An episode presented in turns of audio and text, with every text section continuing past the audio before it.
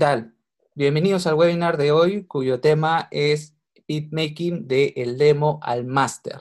Nosotros somos ProMusic Art Academy y el día de hoy el webinar estará a cargo de nuestro docente Leo Coronel.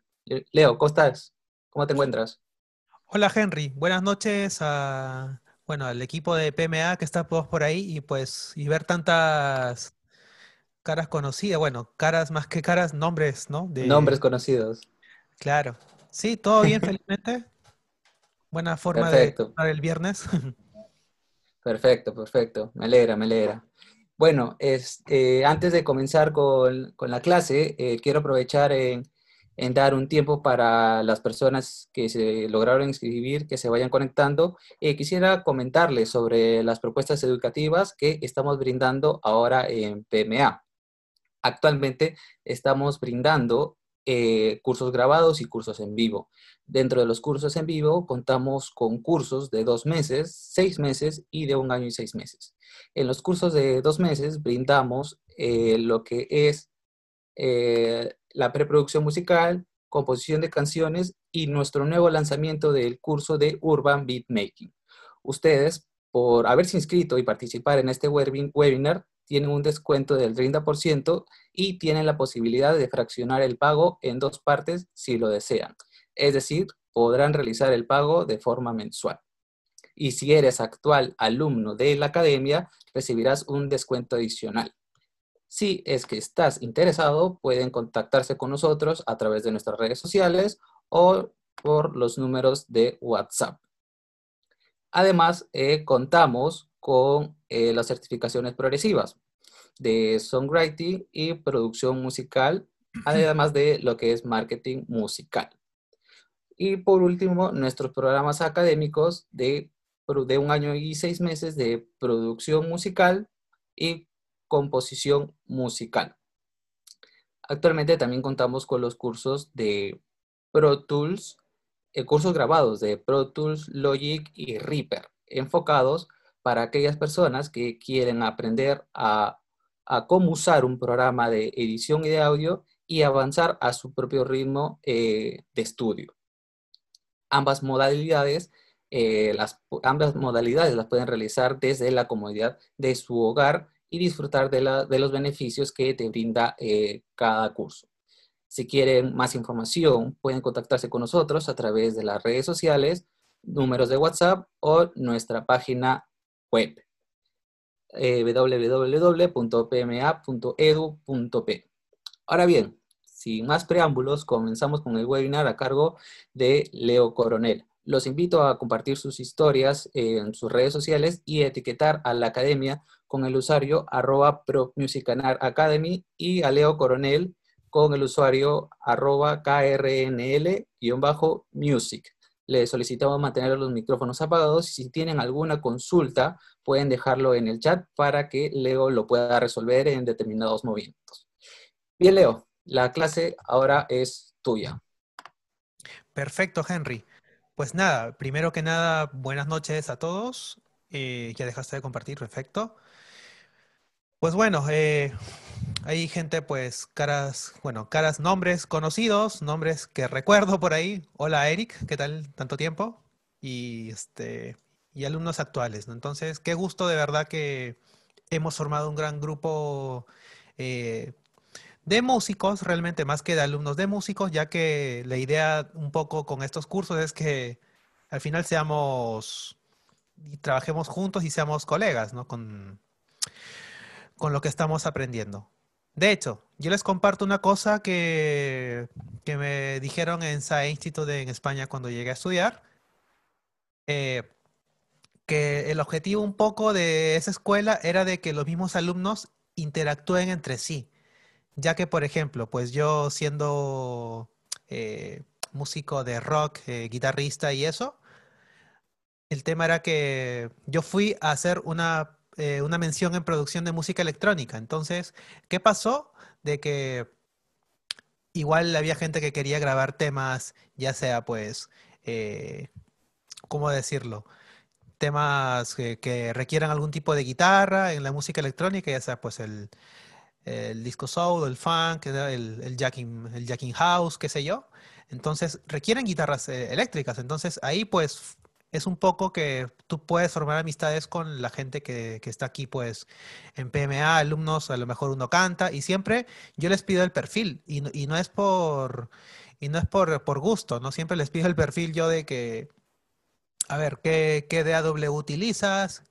Y ustedes deberían tomar nota ahí también, porque ahí les puede salir su próximo colaborador, ¿no? Así que eso, y, y pues nada, chicos, para los que me conozcan y para los que no, pues mi nombre es Leonardo Coronel, yo este, soy productor musical graduado de la Escuela de Música de la UPC y posteriormente pues fui a estudiar a, España, Madrid, en SAE Institute y ahí me gradué de sonidista en vivo y también en producción de música electrónica, que es a lo que me dedico actualmente. Les voy a les voy a compartir un cachito de, un último tema que he estado trabajando con harto esfuerzo para ver qué tal si les gusta o no.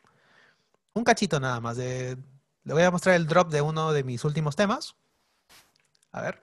Este está, no está publicado, así que primicia para ustedes.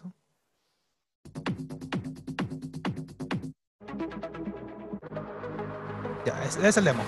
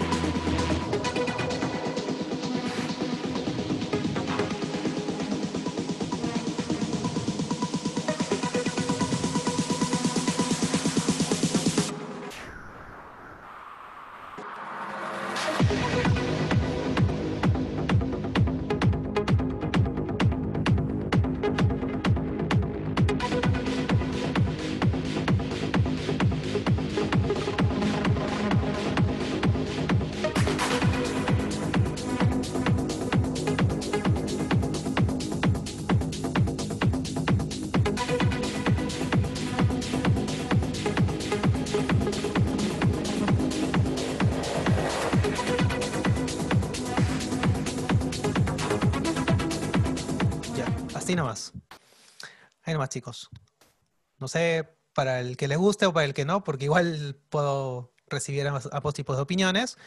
Pues nada, es el último trabajo. Me siento bastante, bastante contento con lo que he ido consiguiendo porque para los que han sido mis alumnos, pues han escuchado un poquito de lo que yo hacía antes y eso es un poco, he cambiado bastante un poco dentro del mismo género para poder eh, actualizarme y conseguir un sonido pues con más, con más contundencia. De hecho, me ha ido bastante bien con este tema. Eh, ya este, estoy viendo por dónde, quién me lo va a firmar y eso, porque igual he tenido varias propuestas, así que creo que es un avance bastante bueno en mi carrera y también cada vez pues que yo vaya aprendiendo cosas, evidentemente los cursos también se actualizan y ese tipo de cosas siempre es en beneficio de ustedes. Y esa es una forma siempre que yo elijo pues para poder presentarme, porque yo te puedo decir eh, yo soy tal, me llamo tal, hice tal cosa, pero yo creo que siempre la mejor forma en la que tú te puedes presentar es musicalmente, tengas lo que tengas, porque me ha pasado siempre de que, y les comento esto, porque tiene que ver mucho con el beatmaking, de que uno puede tener un centenar de temas, eh, ya sea con el DAW que utilices, pero que a lo mejor eh, te gustan solo unos cuantos o no te sientes quizás con el, ¿cómo decirlo? Con la valentía de mostrar lo que tienes.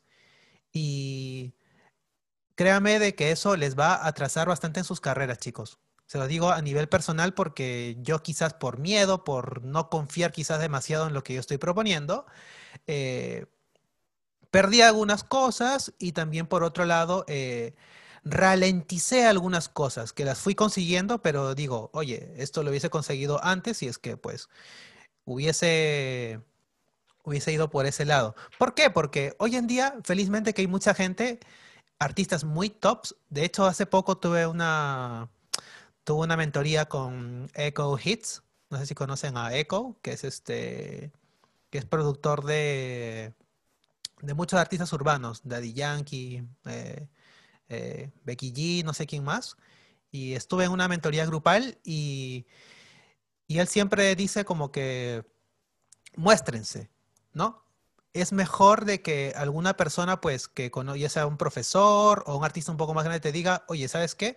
Te falta en tal punto, en tal punto, porque si es que si no lo haces, te puedes atrasar porque no vas a saber en dónde vas a mejorar. Tú puedes pensar de que tu nivel de mezcla, tu nivel de máster quizás es el mejor, pero siempre es bueno conseguir feedback de, de gente que tú sientas que es constructiva, porque ojo ahí también, de que también hay artistas de que tú les mandas y te dicen, oye, esto es una basura, ¿sabes qué? No, no me mandes nada más, pero también hay gente de que está dispuesta pues a, ayudarte, ¿no?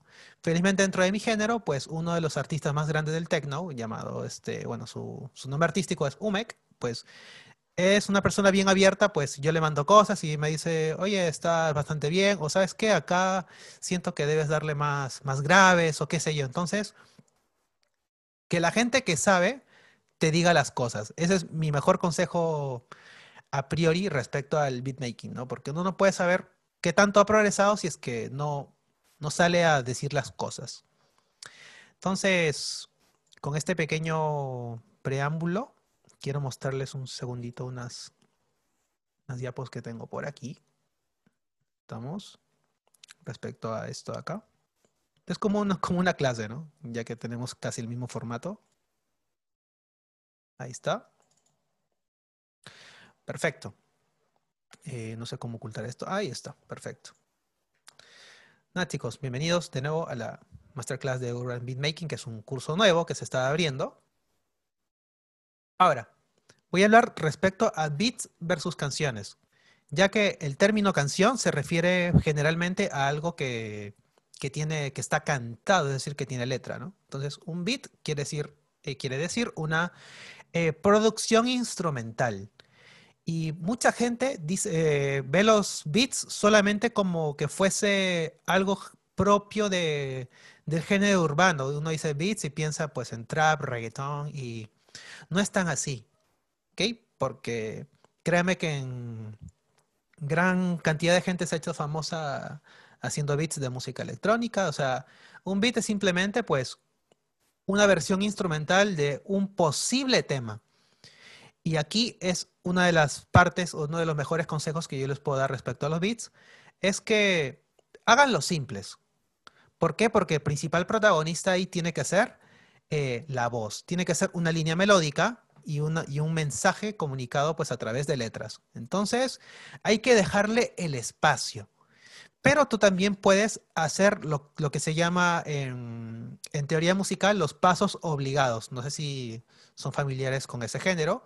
Un paso obligado te va a indicar, pues, qué sé yo, un acorde o una conducción de voces, te va a decir, oye, yo quiero que vayas por esta nota. Entonces tú puedes dejarlos obligados, ya sea en la armonía o incluso también con pequeñas melodías.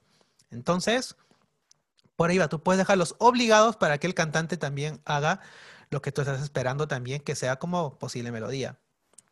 Ahora, el mundo de los beats es bastante amplio, ya que como les mencioné, pues no solamente se limita a la música urbana, sino que también puedes eh, incursionar en lo que es eh, el beatmaking en, en, cualquier género, ¿no? Incluso es bastante relacionado con el tema de jingles también, así que eh, yo les aconsejo de que se, de que se nutran con muchos géneros.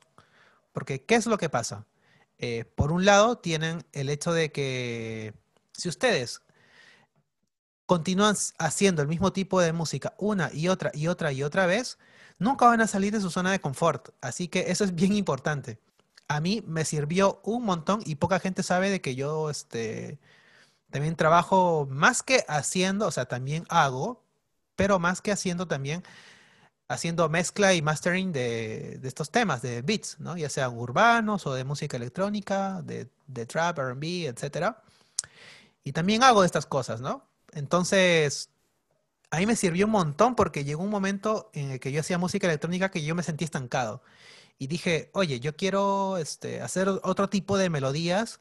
Y me puse a explorar otros géneros que yo antes quizás miraba no con muy buena cara. desde mi eh, faceta de rockero, tenía el pelo largo, estaba más gordo incluso, ya, y tocaba la guitarra todo el día y todas las cuestiones, pero el tema está en que yo siempre pues no miré con buenos ojos el mundo de la producción musical de esos géneros. Siempre he pensado que es fácil y todo eso, hasta que me llegó el momento, ¿no? Que me salió trabajo sobre eso y dije, oye, esto no es tan fácil. ¿Por qué? Porque encontrar, ¿cómo decir esto? Encontrar la, eh, lo simple, que sea efectivo, la justa medida, es bien difícil tienes que, para hacerte fino con qué cosa poner, qué sonido elegir, cuánto, cómo, de qué forma, que no, este, que no sea un exceso que pelee pues con tus líneas vocales o qué sé yo, toma tiempo. Alrededor de tu beat número 20 o 30 diría yo que ya comienzas a agarrarle el buen gusto, comienzas a organizar tus librerías y es una forma también de ganar más, eh, bueno, ganar más eh, en el sentido de, aprendizaje, ya que cada género tiene sus propias reglas, sus propias técnicas de mezcla y eso. Eh, los que han llevado mezcla y mastering, pues han visto de que hay como técnicas un poquito más modernas para hacer una cosa u otra, pero el tema va también de que les puede servir como un, como un respiro creativo yo puedo estar pues matándome haciendo la super melodía para uno de mis temas de techno, pero yo digo, ¿sabes qué? No, por más que estoy con el Ableton Push, estoy haciendo cosas o algo, pues no, no me da y no me da. Pero se me ocurren otras melodías que quizás no puedo aplicar a este género. Entonces, por ahí va de que es un escape creativo. Todas las cosas que no les sirva en, en el género que ustedes hacen, pruébenlo en otros géneros. Y se pueden estar a lo mejor... Eh, qué sé yo, perdiendo la oportunidad de componer otro tipo de música y a la vez que también con esto se puede ganar bastante dinero si lo hacen bien. Ahora, esta es la gran pregunta que siempre me dicen, ¿dónde ya yo hago beats? Eh, ¿dónde, ¿Dónde los vendo? Pues hoy en día, felizmente, con la, con la era de la información y este tipo de cosas, existen un montón de opciones para poder eh, comercializar nuestra, nuestra música, ¿no?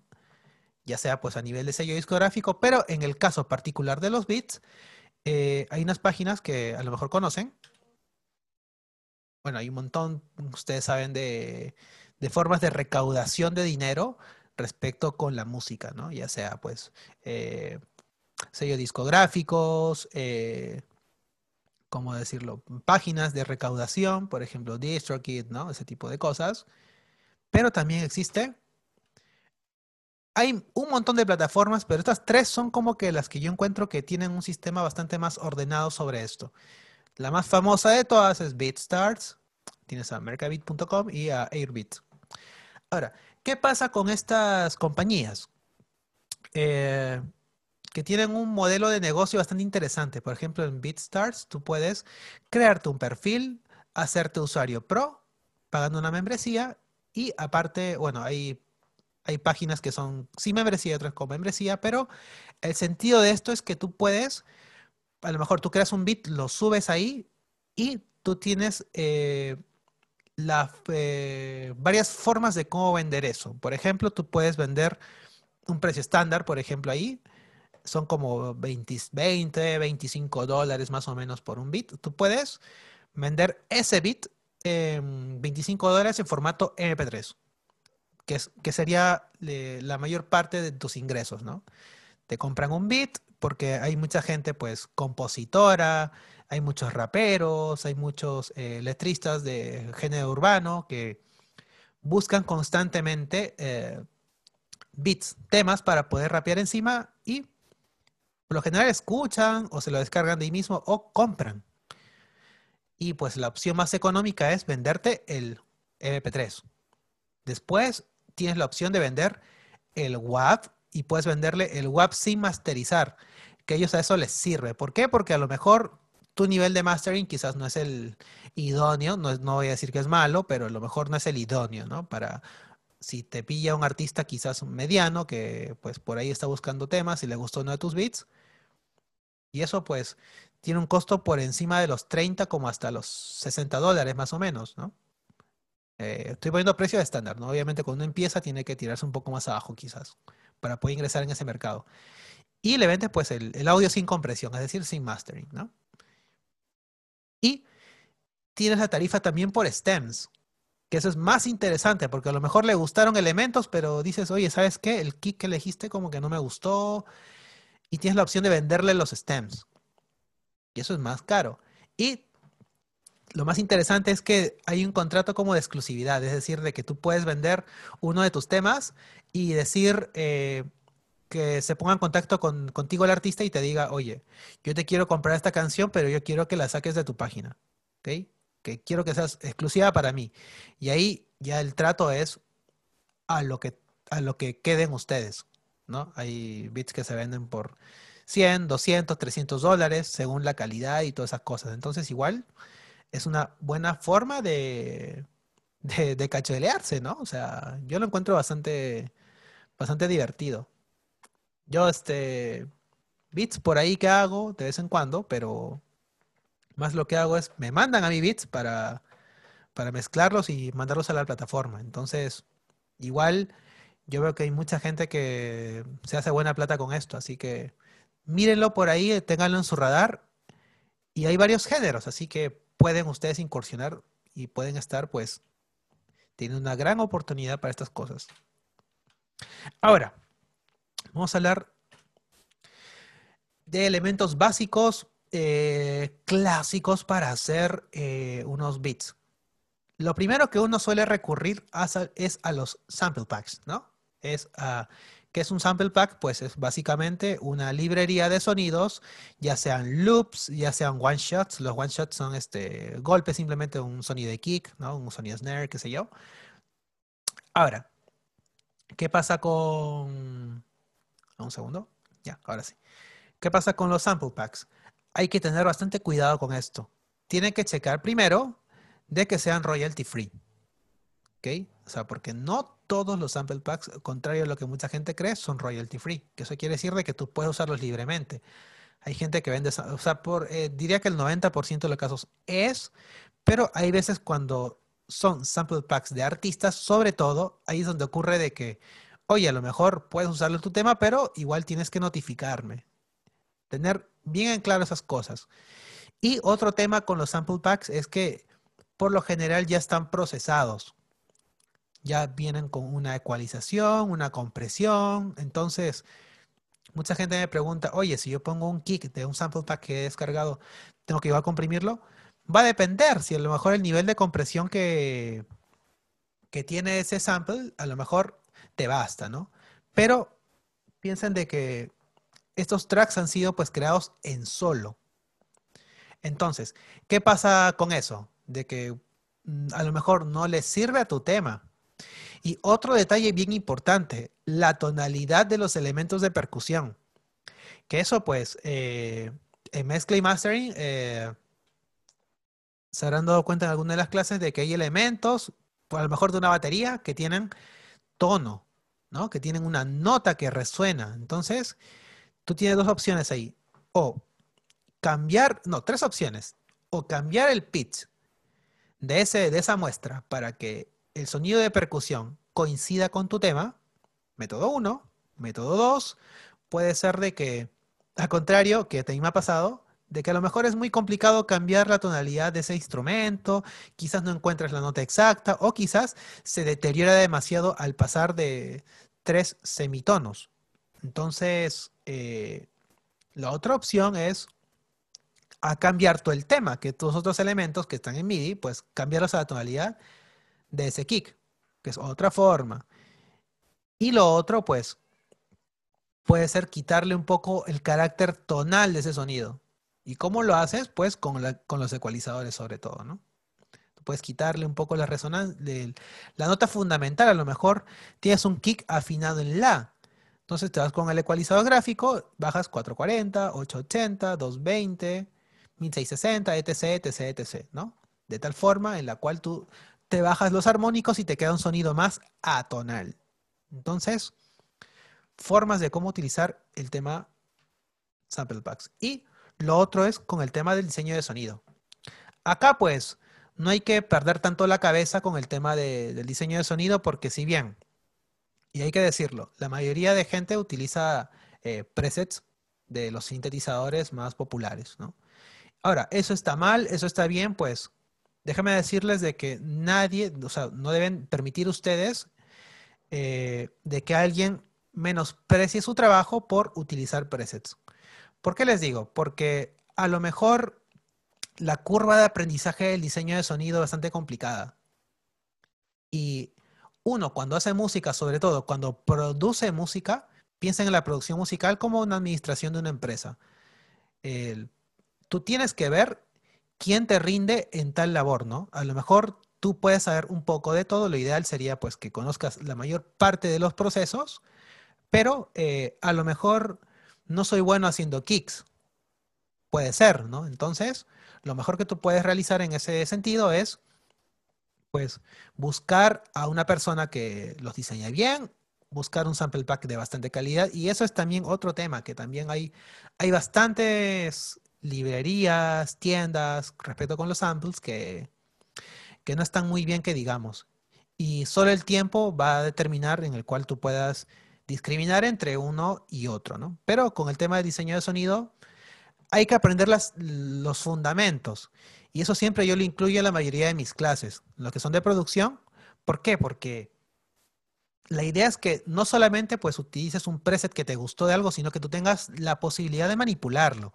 Tú puedes cambiar la forma de onda, puedes cambiar las envolventes, puedes cambiar el orden de los efectos, el procesamiento y quizás acercarlo a algo que tú necesitas porque a lo mejor un sonido puede estar demasiado, puede tener mucho ataque, eh, puede tener, eh, qué sé yo, puede tener este, una carga armónica demasiado alta, entonces tú tienes que tener las capacidades para poder eh, solventar esos problemas, ¿no? Así que diseño de sonido básico, hay que aprender sí a hacer ciertos sonidos, hay que aprender a hacer un kick, hay que aprender a hacer un snare, y todo eso se ve en el curso.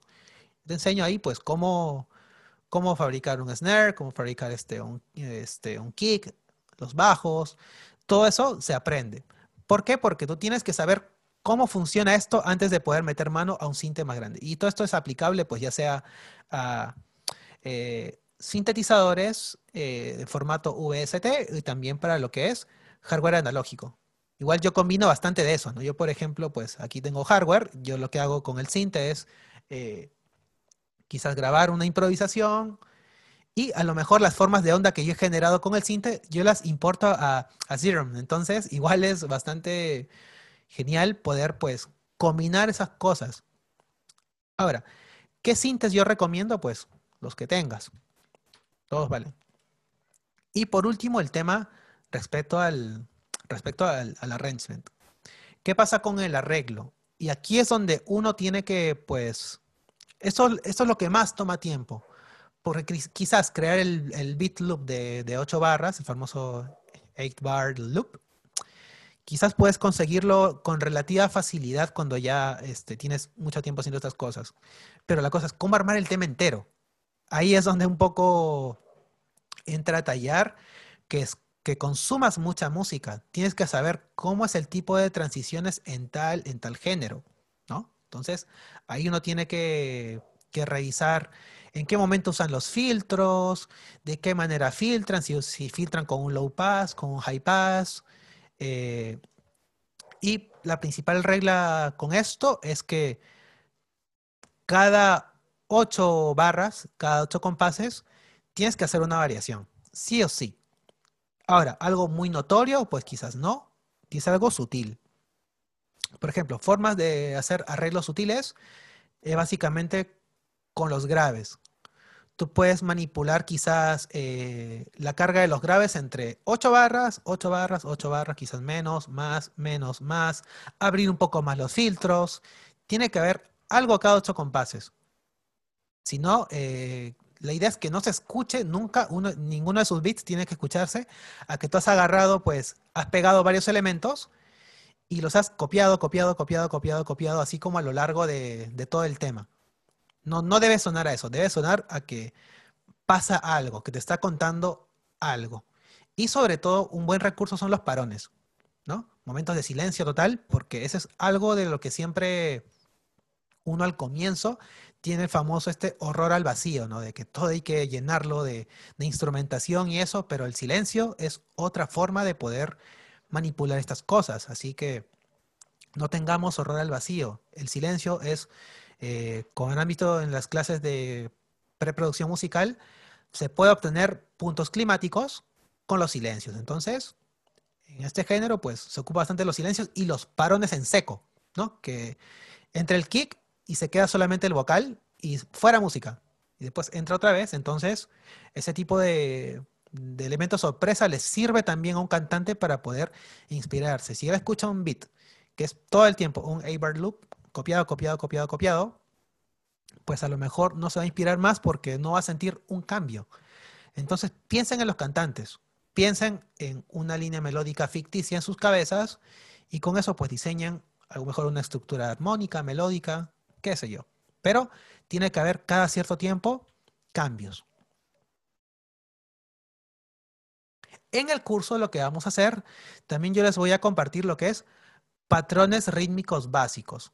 Todo esto van a estar en MIDI, eh, por ejemplo, y van a estar marcados, pues, por cada género unos, mm, me parece que son dos, dos variaciones. Pero estos son, los patrones básicos y después tienen como patrones eh, con otros elementos incluidos. Y lo bueno es que son eh, básicamente, para los que tienen Ableton Live, esto va a ser más fácil porque simplemente importan el track a un, a un, este, a un drone rack y listo, ya tienes el sonido, esto andando, ¿no? Pero el lenguaje MIDI es compatible con cualquier DAW. Entonces, eh, hay que aprender los, los, patrones rítmicos que tienen cada uno de estos géneros, ¿no? Ahora, siempre igual pongo aquí yo unas pequeñas ayudas, ¿no? Esto, esto es de ley, ¿no? Y lo principal, por ejemplo, con el, con el hip hop es que es, los kicks no pueden estar perfectamente alineados a rejilla, porque esto eh, le quita todo el groove a esto. Y esto se lo inventó alguien de que, oye, esto tiene que estar con más feeling.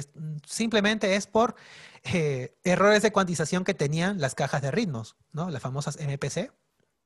Eh, por más que tú pongas un, un loop, que tú crees un kick y lo vayas repartiendo con notas MIDI, te va a pasar de que en un punto eh, ese sample no va a sonar igual que el otro. La forma de onda no va a ser exactamente la misma.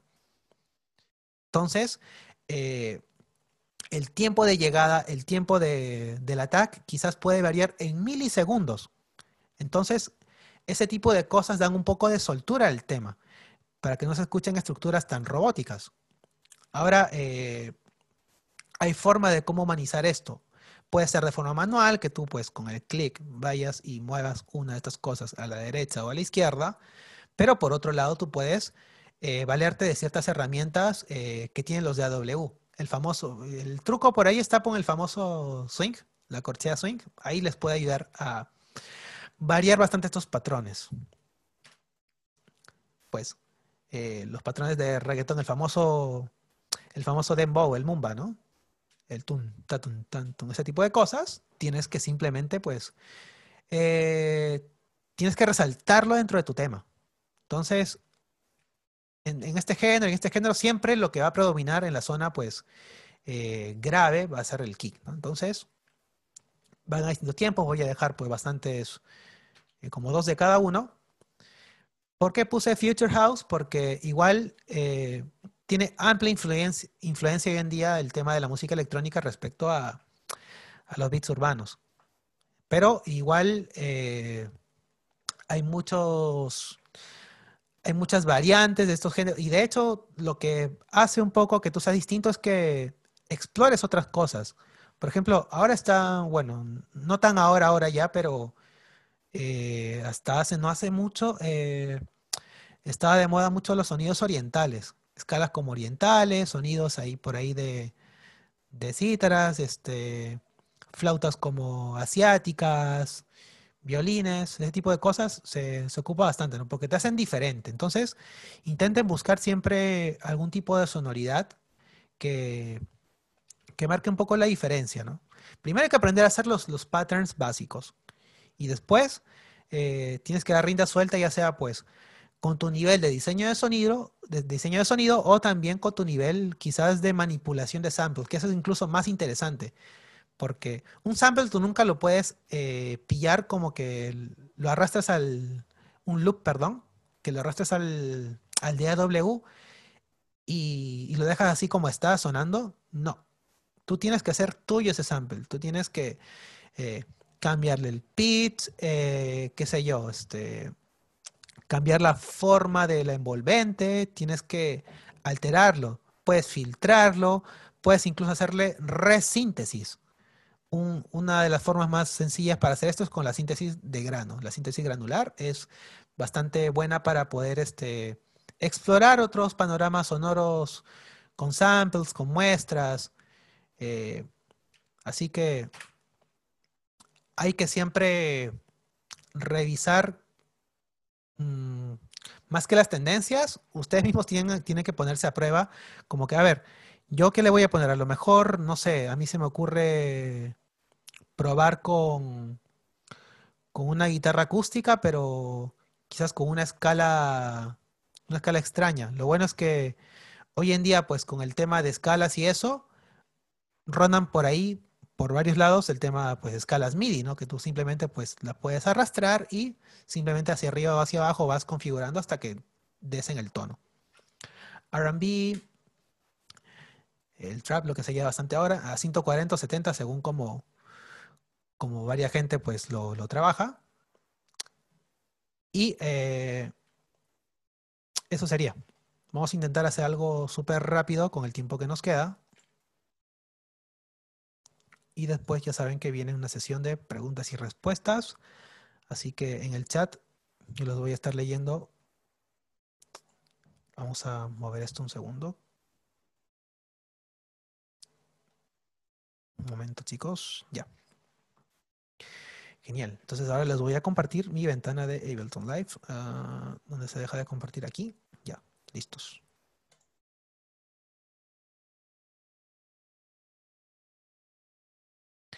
No voy a hacer algo tan, tan complicado ahora. Eh, me imagino que ya se debe estar compartiendo mi pantalla. En el chat alguno puede confirmármelo, por favor, que se dé la pantalla y todo eso. Ya, excelente. Entonces ya estamos. Vale, entonces eh, este es Ableton Live, que es pues uno de los programas predilectos para poder hacer este tipo de cosas. Voy a, a tener mi cámara un segundo que me distraigo si no. Ya, ahí estamos. Lo primero, eh, la base de esto es siempre el, el kick, ¿no? Y ahora, acá hay infinidad de samples, muestras que uno puede utilizar para poder hacer estas cosas como les había mencionado, solo el tiempo pues va a determinar en el cual tú eh, sepas reconocer un kick bueno. Y siempre tener cuidado con el tema de sobreprocesamiento y eso. Acá pues, uno lo que tiene que hacer es siempre crear carpetas de favoritos. Yo tengo un montón de carpetas acá pues con los samples que más utilizo pues para, para el tema de mi propia música, de otras cosas. Entonces, yo siempre como que, bueno, no soy la persona más organizada del mundo, debo decirlo, pero igual intento mantener un orden, ¿no? Entonces, igual, créense carpetas de favoritos. Porque, ¿qué pasa? Por ejemplo, hay un sample pack por ahí bastante famoso que es este, de un productor de música electrónica, Kashmir, tiene como 3.000 sonidos. ¿Vas a ocupar los 3.000? Pues no. Tienes que ponerte a escuchar los kicks, probarlos en beats, probarlos en temas y después ir descartando. No te quedes con todos.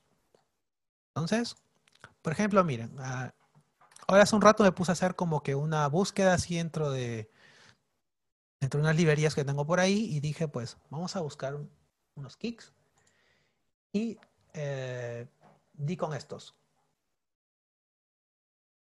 Acá tengo uno. Y acá tengo otro. Y lo primero es setear el volumen de esto respecto al, al master, ¿no? Hay que buscar de que el kick más o menos esté pateando entre menos 10, menos 9 más o menos, como punto referencial. ¿no? Después habrá que bajar, subir según convenga. Entonces, vamos a ocupar el número 1, a ver. Ya menos 10 me sirve. Un poquito más quizás.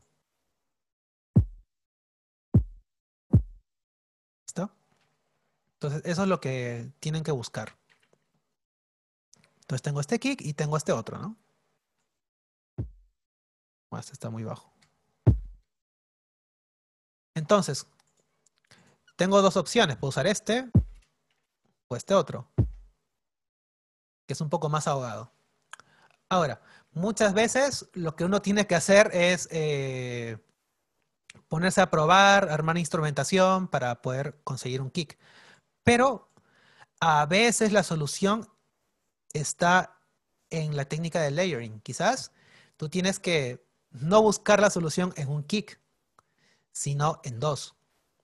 Entonces, ¿qué, qué tal si yo los combino, no?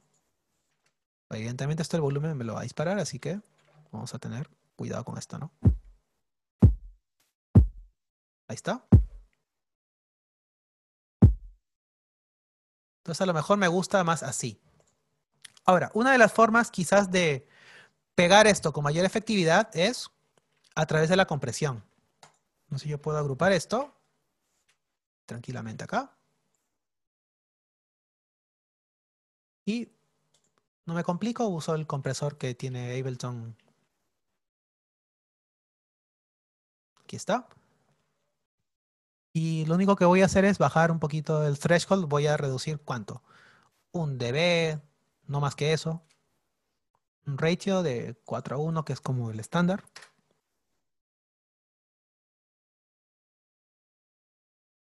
Vamos.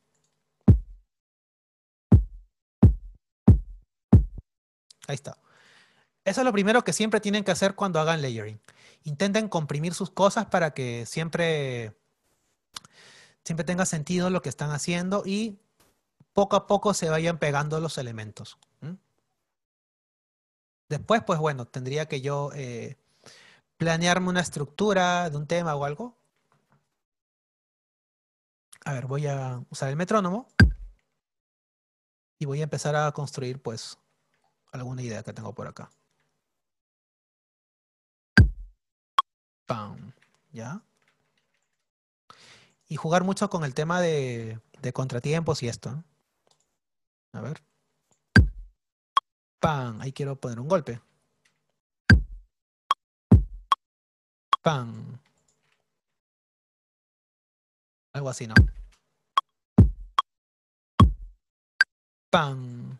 Acá, por ejemplo.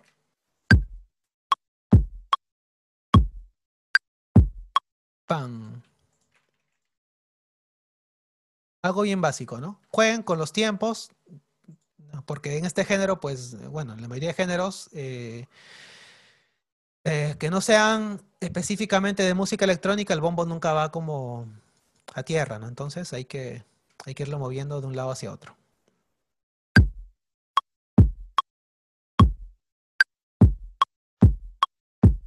Ah, aquí quería poner esta acá. ¿Ya? Y ya tengo las...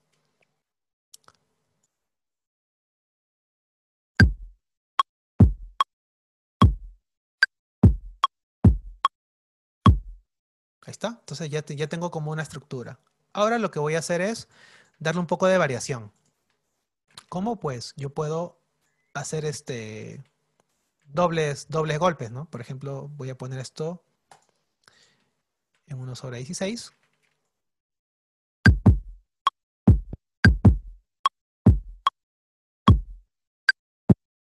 Algo así, ¿no? Entonces, esto siempre ayuda. De vez en cuando por ahí póngale un doble kick, un doble kick, un doble kick, un doble kick de esa forma para darle un poco de soltura, ¿no?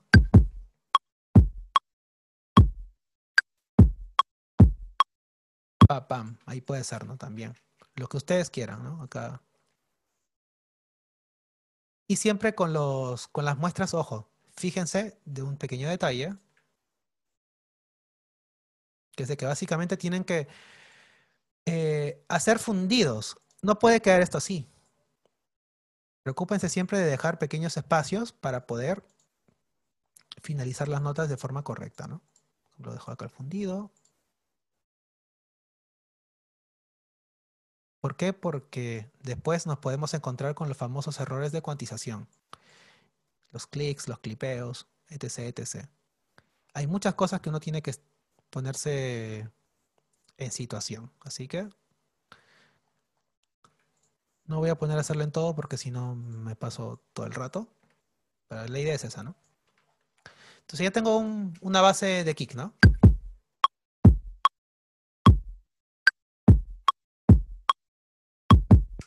Ahí está. Ahora, esto, eh, ¿necesitaré ecualizar, hacer algún tipo de proceso? Pues quizás sí, quizás no. ¿Sabes dónde te vas a dar cuenta? Cuando conforme tú vayas avanzando eh, a lo largo de la, de la composición. Porque a lo mejor te sirve el peso de acá, quieres agregarle más brillo, quieres agregar una capa extra, qué sé yo. Ah, este de AW es este Ableton Live. Ya. Preguntas voy a responder sí después, pero si alcanzo a pillar alguna, igual yo le voy respondiendo en el camino. Y los tempos no son exactos, ¿ok? Estos son puntos referenciales. Así que igual el chiste acá es variar, ¿no? Si toda la música estuviese a 74 BPM, sería un poco aburrido, ¿no? Entonces, nada, pasemos al siguiente elemento.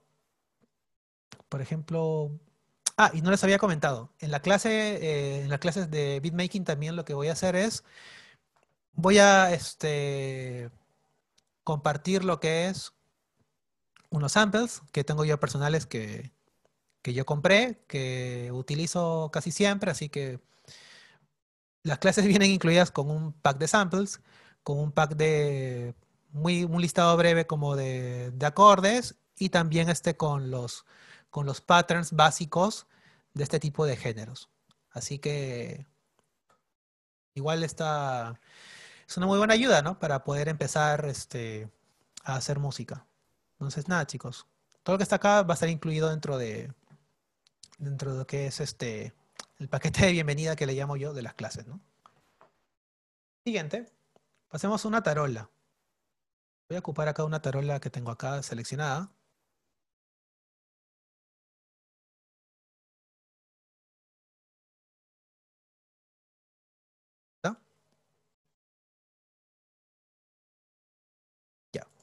Este es un sonido de, tarola. voy a borrar esto. Perdón, de un, clap. Sí, de un clap. Eh, chicos, ahí tengo un ingreso, creo que no han admitido. Ya. El tema con, los, claps, con las percusiones, son por lo general extraídas de cajas de ritmos. En este caso, Ableton Live tiene la opción de, de escoger entre distintas cajas de ritmos. Por ejemplo, tienes la, la 909, 808, 707, qué sé yo, ¿no? Entonces, esta es, una, esta es de una 808, ¿no? Extraída de Ableton. Entonces, y este, y este sonido pues no va a ser el más agradable del mundo. ¿No? Entonces, voy a intentar ubicarlo.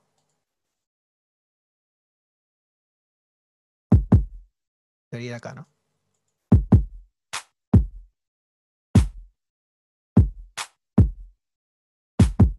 Ya, entonces ahí y aquí me doy cuenta de que ya tengo elementos que estoy quizás este, superponiendo, ¿no? Porque la idea es que no nos encontremos tanto con los sonidos. Entonces, la idea acá es.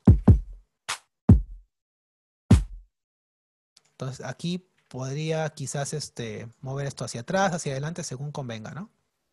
Y aquí es, todo es probar, porque acá, como yo decirte una fórmula, este, que dos semicorcheas, que tanto, pues no, no funciona tanto así en esta música, ¿no? Que es más de probar y eso, porque aquí yo estoy moviendo muestras hacia la izquierda o la derecha, pero recuerden de que esto originalmente se hacía con cajas de ritmos, entonces todas estas cosas tienen pues valores de rejilla, así que uno lo que hacía era apagar o prender un botón, apagar o prender un botón, me calza acá, me calza acá, me calza por acá. Entonces un poco la idea detrás de esto, ¿no? Algo así.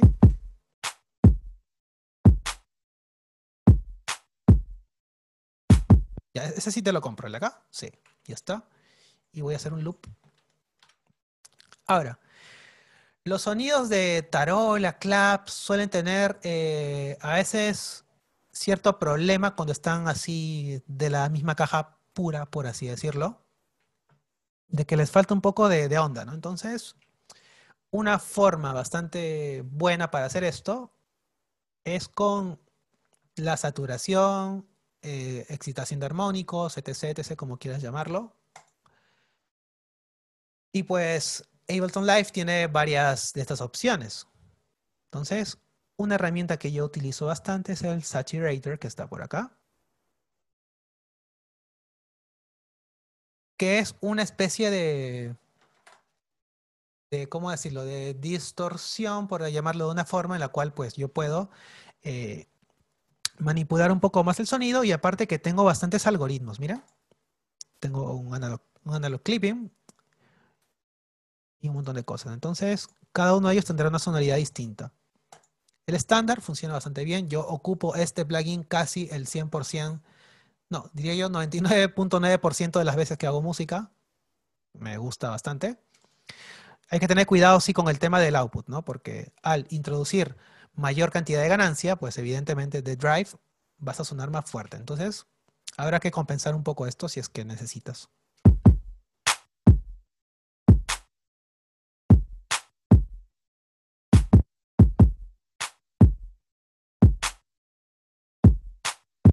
Más presente, ¿no? Evidentemente tiene un poco más de volumen, sí, es verdad, pero es un poco el chiste de calentar un poco las cosas, ¿no? Ahora, eh, está muy chillón. Así que hay que reforzar ciertas partes que me están faltando este sonido. Voy a ocupar un plugin este, externo, voy a usar uno de Waves, el API 560, que es bastante interesante. ¿Por qué? Porque, y esto lo, menciono bastante en las clases de Mezcla Master, este es un ecualizador bastante suave y amigable. Tú puedes pasarte hasta el máximo y no vas a obtener tal nivel de distorsión, ¿no? O sea, no vas a, no tener, eh, no es lo mismo hacer acá 12, que yo haga, por ejemplo, 12 en este Q que le gusta a todo el mundo, ¿no? El, el Fab Filter, que yo haga 12 acá. No es lo mismo, ya que aquí tú estás agregando 12 decibeles, pero acá, ¿12 qué? Aquí te dicen algún punto que son decibeles o algo, son marcadores simplemente, son, son niveles de intensidad del 1 al 12. Y tú sabes cuánto es el valor de la curva, si es que la Q está estrecha, ancha, o si es mixta, a lo mejor aquí crece por acá y se hace una guatita por acá, no lo sabes. Entonces es un poco el punto de la exploración de este tipo de plugins que intentan simular algo analógico, ¿no? Entonces es bastante interesante en este sentido.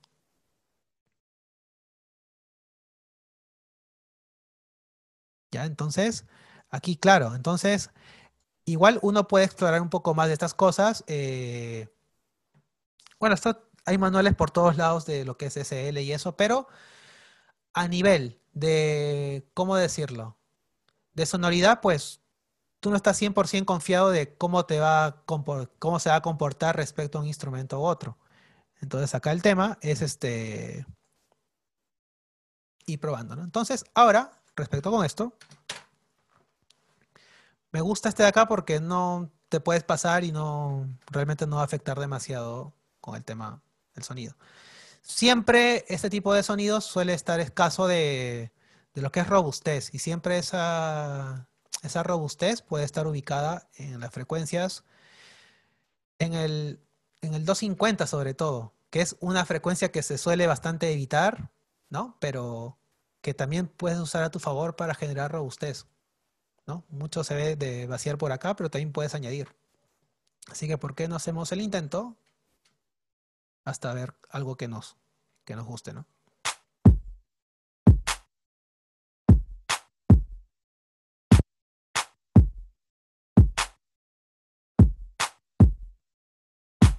Entonces tengo algo mejor por,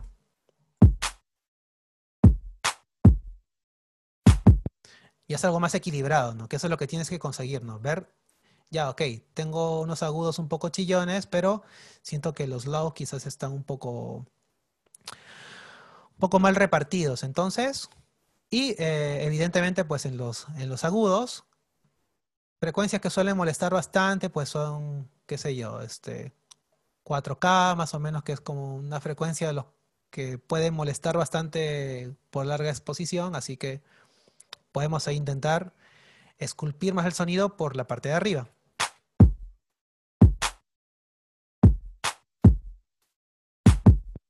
Ahora, este tipo de sonidos deberá tener tantos agudos superiores, pues va a depender también del género, ¿no? Pero me parece que aquí puedo, puedo este, optar por algo más opaco, ¿no?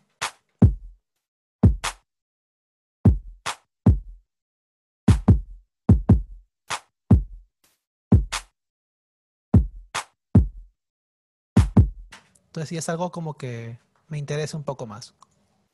Ahora, aquí pues otra forma pues de ganar más con esto pues puedes hacer un layer, ¿no? Porque a lo mejor, eh, y esto sí les digo, muy difícilmente van a conseguir como que el sonido de, de tarol así predilecto con un solo sample, porque piensen de que la mayoría de estos elementos se procesan en solo, entonces a lo mejor puede sonar muy bien, pero en el contexto de tu, qué sé yo, de, tu composición, quizás no, sea lo ideal. ¿Está? Y esto, pues, comprimirlo, pues, sí, no, depende. Siempre hay que aquí intentar revisar qué, qué, es lo que necesitamos. Un compresor bastante, pues, robusto para elementos de percusión siempre son los, los FET, ¿no? Entonces, el FET más famoso, ¿cuál es? El 1176. Entonces, voy a ocupar acá el de Wave simplemente por decir uno, ya que es, de este compresor hay un montón de versiones. Ahí, el que más les parezca a ustedes. Voy a ocupar el de Waves, ya que es uno que está bastante a la mano. Voy a poner un ratio un poco alto, pero simplemente voy a comprimir muy poquito, ¿no? No, quiero exagerar demasiado.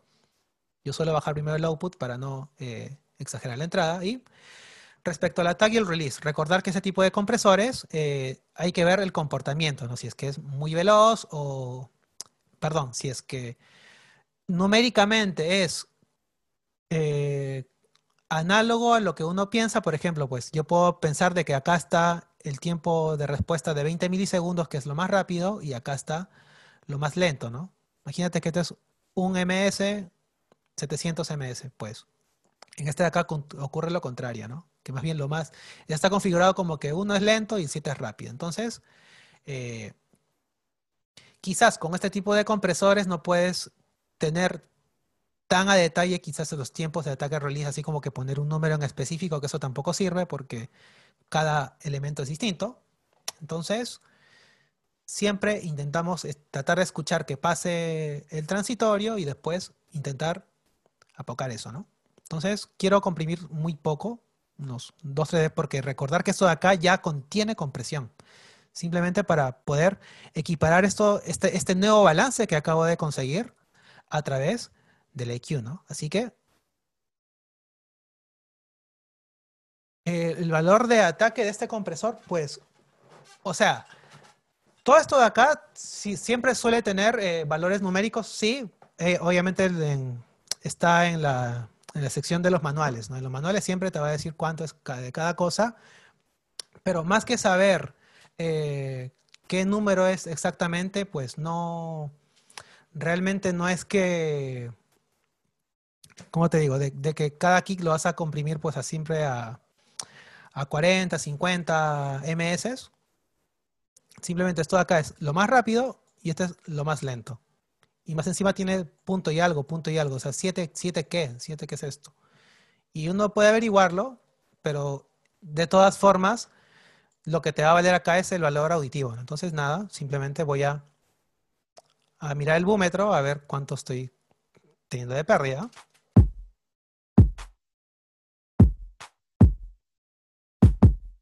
Por ahí más o menos.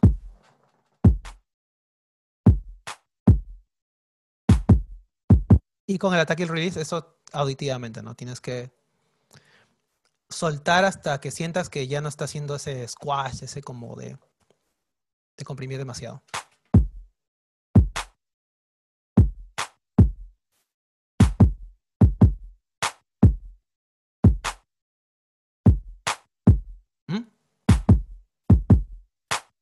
Es muy poquito, porque no hay que manipular demasiado estas cosas, porque igual recuerda de que esto de acá ya tiene un procesamiento, así que...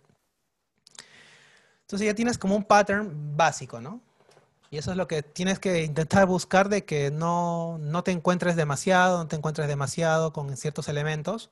Y de hecho, esta es una forma bastante buena para evitar lo que es el, el sidechaining, ¿no? Ya que se suele ocupar bastante eh, para este tipo de géneros, pero también tú puedes gestionar eso a través de, del arreglo simplemente, ¿no?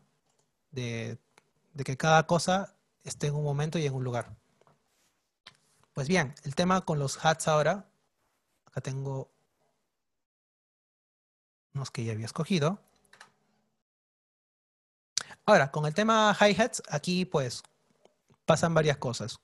Por ejemplo, vamos a por acá unas cosas que tengo por acá.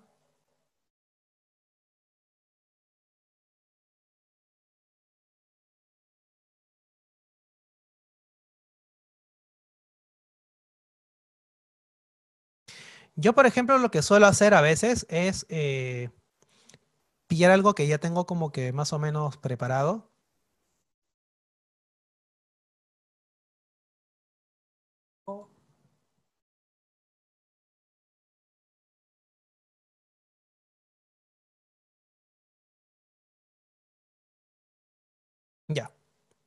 Esta, por ejemplo, es una muestra.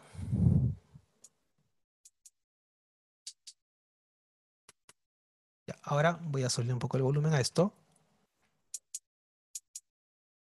Ya, y la mejor forma de hacer este tipo de, patterns es ya sea con, con, cualquier elemento MIDI que te permita a ti repetir notas. ¿no? En este sentido puede ser este, los arpegiadores, beat repeaters que tienen algunos de AWS o también con la opción pues de los trigger o pads que pueden tener tus controladores. Por ejemplo, yo uso eh, Ableton Push y... Perdón, es que me da mucha sed. Ya. El tema con, el Ableton Push, por ejemplo, tú puedes aquí pues eh, ir alternando patrones rítmicos. Por ejemplo, yo tengo aquí a tiempo de 1 sobre 16, ¿no? De mi corchea. Y yo puedo ir optando a esto.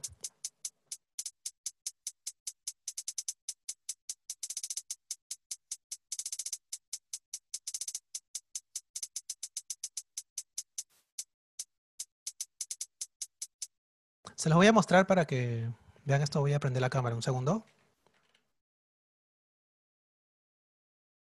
Un momento, chicos.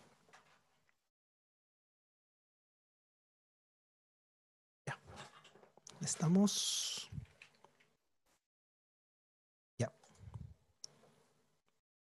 Bien, entonces les mencionaba que yo utilizo aquí Ableton Push para estas cosas. Me gusta porque tiene una opción de repetir. Por ejemplo, aquí yo puedo, pues, tengo aquí el valor de la muestra. Yo puedo aquí, pues, con el, menú de repetición, puedo decidir a qué patrón rítmico quiero empezar a repetir. Como a negra. Corchea. Semi. Y más subdivisiones. Entonces yo me pongo a jugar así, ¿no?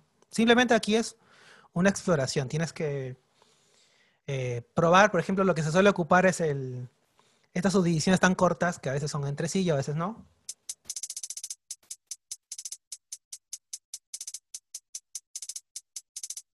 Entonces, es ir explorando y jugando nada más. Entonces, voy a grabar algo, a ver.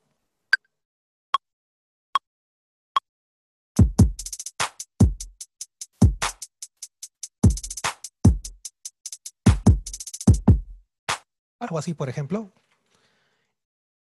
A ver, vamos a... Bueno, quito esto ahora. Quiero apagar una cosa. Ya, vale.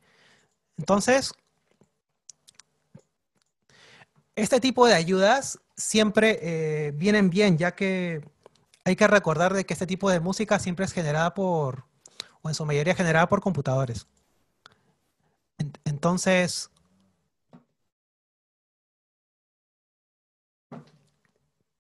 Y esto es algo también que me costó a veces entender, ¿no? Por ejemplo, en la música electrónica a veces, bueno, en el género que yo realizo en techno, por ejemplo, eh, siempre he tratado como de encontrarle el sentido lógico de las melodías, por ejemplo, que siempre pues escuchando mucha música entiendes algunos patrones, ¿no? Empieza a aparecer los patrones de cómo funciona, en qué, en qué tipo de escalas, qué tipo de intervalos se utiliza para poder hacer ese tipo de música, pero eh, quizás es hasta cierto punto, porque este tipo de música es bastante por, por casualidad. El tema de la música electrónica, hablo del techno en específico, ya que pues en el EDM no es así, es bastante planeado, bastante pensado, pero en, el techno o género bastante más experimentales, eh, es la comunicación más que nada de elementos, eh, ya sean sintetizadores, cajas de ritmos, y esa inexactitud o de tú no saber qué es lo que está ocurriendo, es un poco lo que le da el sentido porque la música electrónica pues no se ocupaba tanto con, con teclados, se utilizan secuenciadores. Entonces igual con el secuenciador tú puedes ir optando, qué sé yo, por distintos valores de pitch. Realmente no estás como que sujeto a una escala o algo así. Entonces, lo mismo ocurre con los ritmos. Eh, es simplemente una exploración, una prueba, y obtienes ese tipo de cosas. A lo mejor puedes editarlo, a lo mejor yo puedo aquí duplicar esto y tener aquí otro tipo de efecto, ¿no?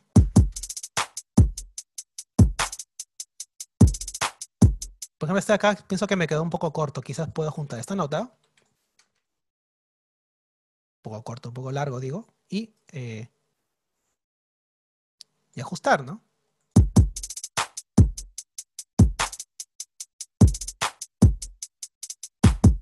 Por ejemplo, esto de acá no me gustó. Lo relleno. Y ya no.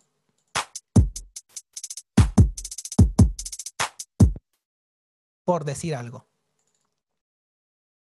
Y eh, me gusta a mí limpiar a veces la parte como que superior de esto de acá porque en estos samples a veces como son sintetizados, ¿qué pasa de que uno no tiene total cuidado con lo que pasa en la parte superior? Así que si puedes limpiarlo, genial, ¿no? Ahora, respecto a limpiar la parte inferior, pues tienes que ver si realmente tienes algo por ahí. Este analizador de Ableton es bastante bueno, así que pues si me indica que tengo algo por abajo, pues quizás debería.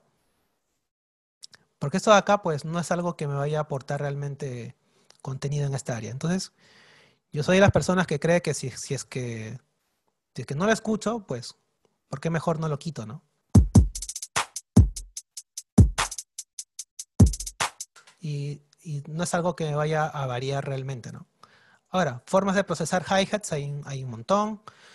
Eh, un plugin por ahí que me gusta bastante, este, bueno, no ponerlo aquí en el canal en sí del hi-hat, sino este, ¿cómo decirlo?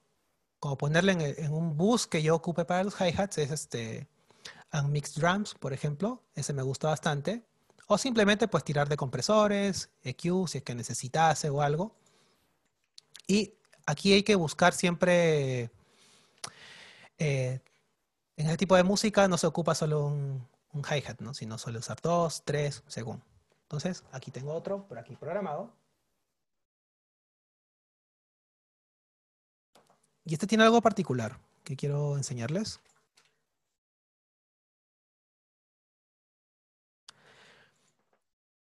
Esta es otra muestra que también aquí utilicé un poco de saturación, y aquí usé un poco de chorus porque, porque quería darle un efecto un poco raro. Y eso es, es un poco la base de este, de este género, intentar cosas. Porque los efectos de, qué sé yo, por ejemplo, el efecto de scratch, de vinilos, ese tipo de cosas son, son este, casualidades, no son cosas planeadas. Así que no hay que, no hay que tener el miedo a experimentar, a poner un plugin delante de otro, que te dicen que esto no, no, no, te, no sirve para hacer este tipo de proceso de mezcla. No porque si no, no, puedes ser creativo, ¿no? Tienes que siempre intentar explorar eh, cosas, romper un poco tú mismo tus reglas, ¿no? Por ejemplo, este hat tiene notas. Escúchalo. Está por acá. Y le puse el chorus para que se, se acentúe un poco más esto.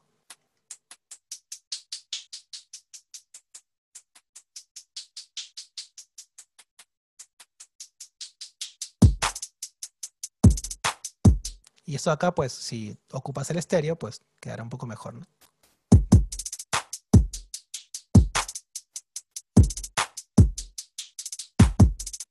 Y para darle un poco más de variedad, inclusive acá tú podrías programar una automatización de esto, pues que vaya izquierda, derecha, izquierda, derecha. Y esto acá hay un montón de formas. Tú puedes ocupar herramientas dentro de Ableton Live, por ejemplo, usar un LFO que te manipule esto. ¿Qué es un LFO? A mí me lo explicaron a mí bien fácil es que contrates a alguien que mueva una perilla de un lado al otro, de un lado al otro. ¿Qué tan rápido, qué tan lento? Lo que tú decías, ¿no? Entonces puedes ocupar un LFO, que aquí este, mucha gente dice, ¿dónde está el LFO en Ableton? No, no lo encuentro. Está en Max.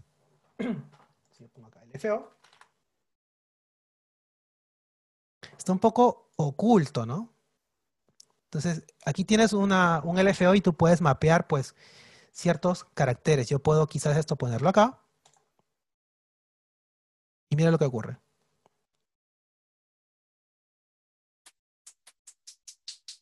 Como efecto de auto panning, ¿no? Y yo puedo definir el, qué sé yo, el rate, qué tan rápido o qué tan lento.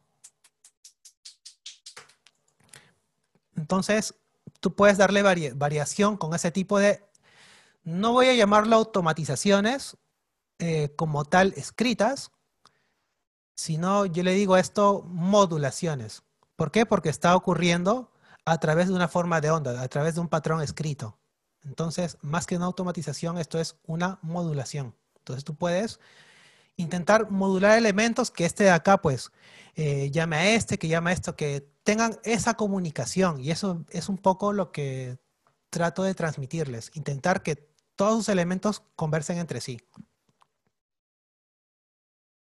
Ahora, si no quieres usar un LFO o es muy complicado mapear ese tipo de cosas, eh, hay unos plugins que, que me gustaron bastante, que los compré hace tiempo ya, pero este acá me, me gustó mucho, el, el Shaperbox. No sé si alguien conoce el Shaperbox es una herramienta bastante, bastante, bastante buena para, para lo que es este técnicas de mezcla, qué sé yo, modernas o simplemente pues darle giros a tus samples y tipo de cosas. Me gusta, por ejemplo, la herramienta esta de, paneo, ya que se puede hacer algo bastante interesante. Eh, por ejemplo, este Shaper Box, eh, aquí tienes tú el paneo central ubicado en esta parte, ¿no? Pero tú puedes, eh, qué sé yo, manipular ciertos, ciertos patrones o ritmos, por ejemplo, de esta forma. Yo puedo hacer de que en un momento, este es como tirar de un automatizador, pero aquí tú puedes definir qué tan rápido quieres esa modulación, o que se vaya un momento para la izquierda, para la derecha, luego que baje así, o sea, tú puedes un poco ir jugando con esto.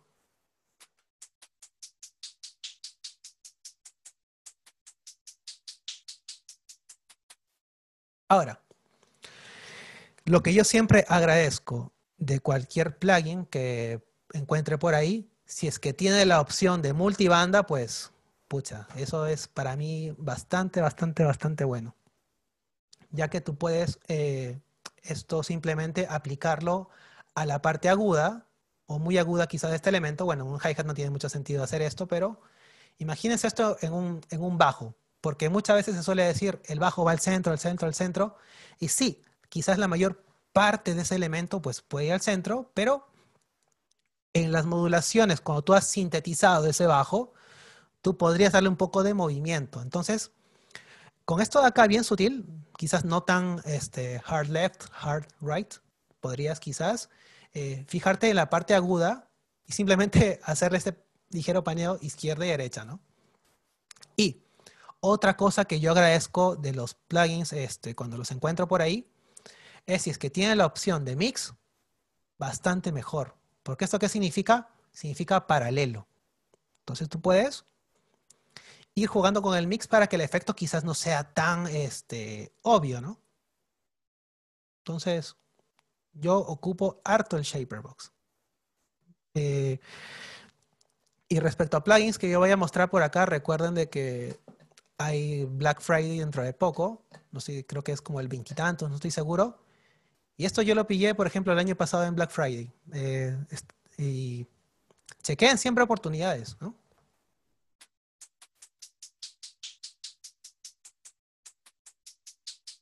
Por ejemplo, yo pongo el mix acá al 50% y siento ese efecto como que izquierda-derecha, pero bastante más sutil. Entonces tú puedes así ir jugando con esto, con esto, con esto, qué sé yo.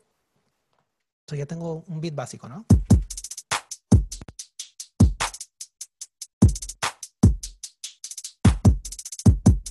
Ya, ahora, y cada paso que ustedes den cuando vayan, vayan construyendo cada estas cosas, eh, tienen que crear siempre, en el camino tienen que ir creando sus auxiliares. ¿ya? Para poder hacer procesamiento paralelo de ser necesario. Aquí en Ableton Live no se maneja el concepto de lo que es un canal en auxiliar así per se, sino utiliza lo que es canales de retorno, que en principio es lo mismo, pero tiene como que otra filosofía, ¿no? Entonces, voy a crear canales de retorno para cada grupo que yo vaya a utilizar. Por ejemplo, digamos que todo esto de acá eh, corresponde al tema de, de mis percusiones, ¿no? Entonces, todo este grupo silencia o activa todo lo que tengo acá. Y aquí yo puedo procesar esto en grupo, ¿no? Pequeñas correcciones para poder darle un poco más de vida. Pero eh, yo suelo tener bastantes eh, canales de retorno para poder procesar en paralelo ciertos grupos de elementos. Me gusta procesar esto y tengo como que un grupo para, para el kick solamente, tengo un grupo para el resto de las percusiones, un grupo para el bajo, un grupo para los pads, un grupo para los leads, un grupo para los FX y aparte tengo un grupo para el build-up, es decir, para el subidón, ¿no? Entonces, porque igual uso varias cosas, así que mejor tener todo lo más eh, ordenado posible. Entonces, en este canal de retorno yo le voy a poner, por ejemplo, drums, ¿no? Ahí está. Entonces, ah, y con los colores, chicos, siempre trabajen con colores, por favor. Ya. Los efectos yo los pongo de color gris. Y como este auxiliar es de los drums, pues se lo pongo de color amarillo, ¿no? Ahora, ¿cómo funciona esto de que simple tienes que enviar simplemente la señal que tienes acá de tu grupo lo envías con los drums. Yo lo hago aparte. Yo hago uno para el kick y otro para los drums, pero eh, tampoco quiero ser tan específico ahora. Entonces, le doy aquí pues el envío completo y ahora lo que voy a hacer es recibirlo acá, ¿no? Y pues puedo ocupar un compresor. Eh, voy a ocupar simplemente el de Ableton. Está, o no, mejor les enseño otro compre que es bastante bueno.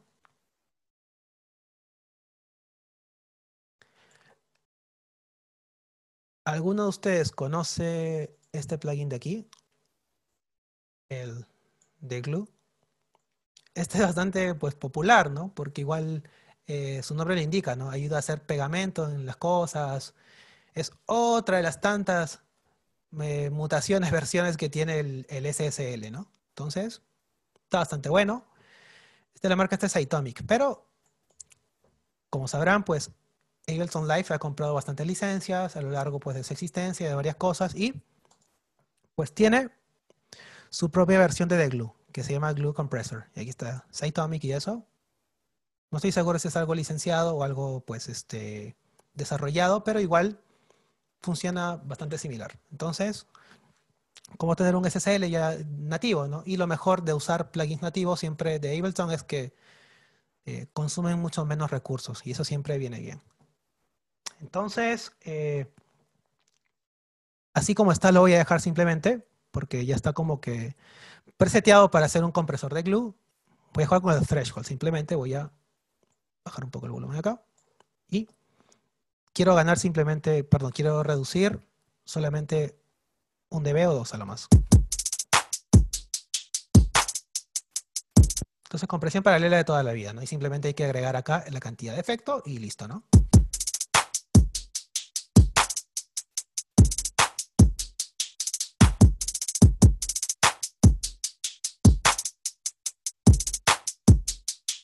Entonces ya está bastante más sólida, ¿no? Entonces, así es ir ordenando poco a poco los grupos, ir este, avanzando con el tema. De ahí, no sé, los bajos. Hablemos de bajos.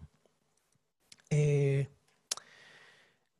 Ableton Live tiene también la opción de, por ejemplo, el cinte más popular, o no sé si popular, pero uno de los que encuentro yo que es más fácil aprender la síntesis es en Serum, ¿no? En Serum. Se gasto por acá.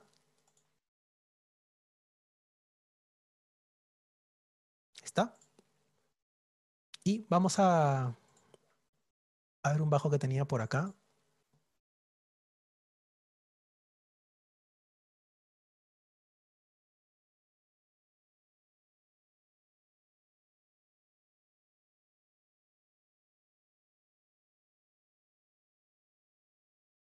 Ahora explico.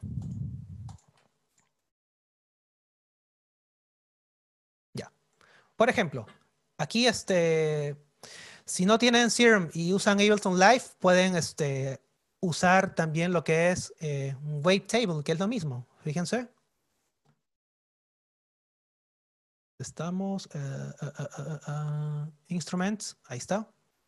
Tienen a Wavetable, que es prácticamente un Serum y también, como les repito, nativo de Ableton Live. Entonces, como que no hay que comprar más plugins o algo así, ¿no? Ahí está. Oscilador 1, oscilador 2, síntesis por tabla de ondas, es decir, que yo puedo ir manipulando mi contenido armónico con tablas de ondas. Bien similar, ¿no? De hecho, para los que son familiares con los términos de síntesis, eh, en realidad Ableton es como que un sintetizador modular, ya que tú puedes pues abrir, bueno, ya no voy a enrollarme en esto, pero básicamente tú puedes poner un saturador acá, ponerlo atrás, adelante, qué sé yo. Entonces, y puedes hacer un montón de cosas. Pues, la onda que tiene básicamente contenido más rico en, para tener graves como más concisos, pues una onda sinusoidal, ¿no? No, no hay mucho misterio en eso. He puesto pues aquí este valores de sustain y, y este y decay bastante altos porque quiero que se mantenga un poco más la nota. Siempre los bajos hay que sintetizarlos en, en mono, en monofónico, ¿no? Porque no quieres que por ahí se te, se te genere un acorde, sino tú quieres hacer como un glide, ¿no? Quieres hacer un legato. Entonces, y en el apartado de sintetizador, pues me gusta a mí de que yo pueda agregar efectos, puedo agregar, por ejemplo, esto sin la distorsión, que es lo que se suele ocupar bastante para poder tener esto bastante más consistente. Me voy a poner aquí corriendo este MIDI que tengo acá. A ver.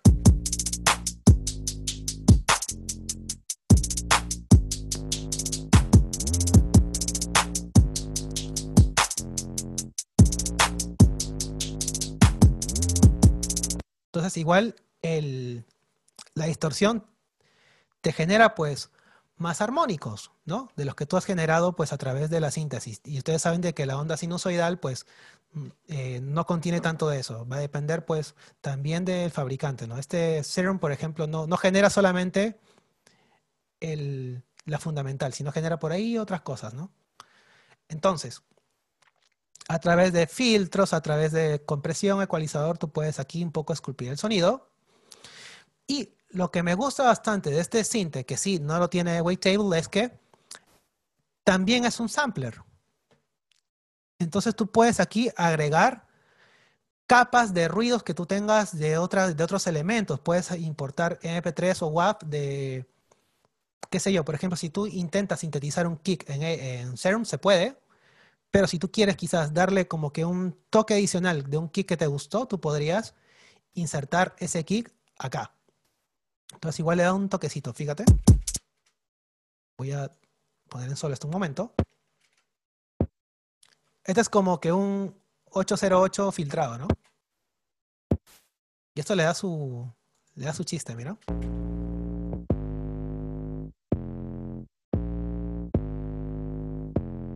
Le da como ese ataque extra que le, que le hace falta, ¿no?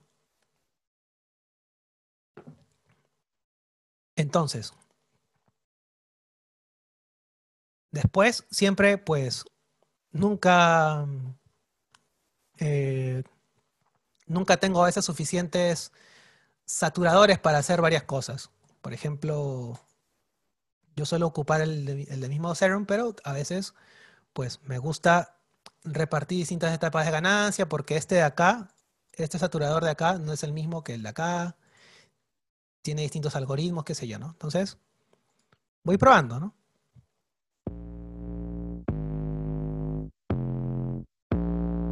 Y siempre hay que ir probando con los distintos algoritmos, ¿no? El analog clip, el soft sign, que este es un poco más agresivo, por más que diga soft.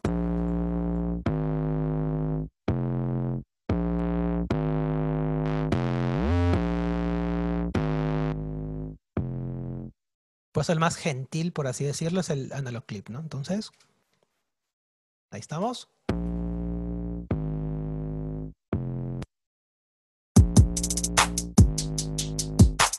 Ahora, ¿cuál es el problema? De que yo he generado bastante contenido armónico por la parte superior, ¿no? Entonces, hay que limitar esto con un ecualizador.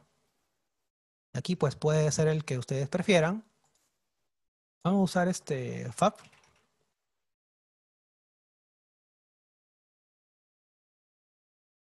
Vamos. Y aquí pues yo tengo un preset siempre que ocupo que se llama Mix Start, que es un par de filtros nada más, ¿no? Entonces, eh, si ustedes hacen los cálculos con las notas musicales, ustedes pueden eh, determinar el punto eh, en el cual ustedes deberían aplicar la curva de corte acá. Como ahora no lo voy a hacer, simplemente voy a poner esto en 20 provisionalmente y después iré ajustando esto en el punto exacto donde debería yo situar esto. Estoy trabajando en si así que tendría que ubicar en una tabla de frecuencias eh, cuánto, cuánto necesito cortar o qué sé yo. ¿no? Lo que importa acá es un poco oscurecer este sonido, ya que tengo demasiada carga. O sea, he excitado los armónicos de, toda la zona que necesito, pero quizás tengo ahora eh, más de la cuenta. Entonces, vamos a oscurecer un poco el sonido. No me gustan las curvas tan pronunciadas, entonces 12 creo que está bien. Probemos por acá.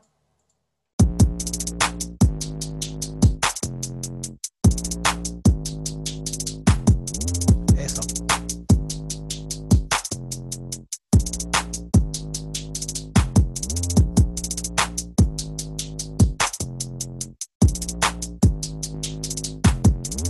Incluso puedo, puedo oscurecer esto un poco más todavía. Hay gente que le gusta más así.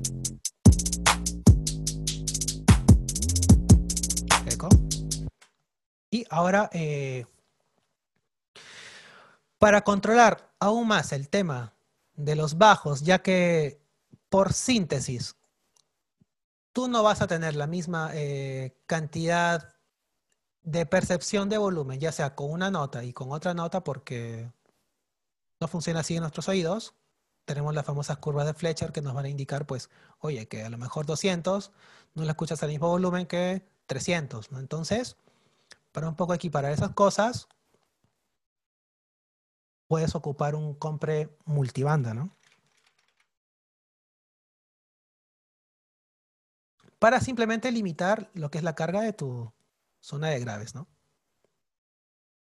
Más o menos como en 120 es un punto de partida, luego vas explorando hasta donde tú necesites.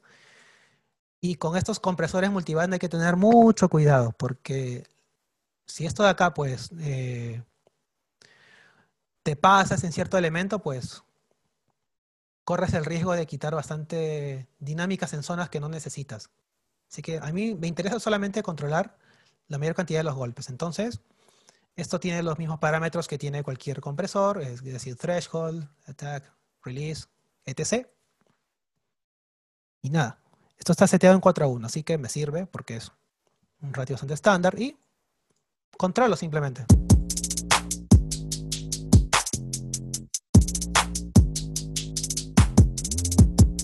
Así que cada nota que, se me, que me aparezca por acá o por allá, voy a tenerlo esto prevenido. Ahora, este es un seteo inicial, ¿no? Obviamente con esto no me voy a quedar porque conforme vaya agregando instrumentos o qué sé yo, o sienta que me falta algo, voy agregándolo. Y mismo procedimiento, voy a ocupar este otro de estos canales de retorno y lo voy a rebautizar como base, ¿no? Uso los bajos de color marrón. Acá también, pues, le voy a poner color marrón. Voy aquí a cargar nuevamente, puede ser cualquier compresor realmente, ¿no? Pero si lo tengo, ¿por qué, por qué no ocuparlo, no? Este glue compressor me gusta bastante. Ya, y vamos a eh, comprimir muy poco.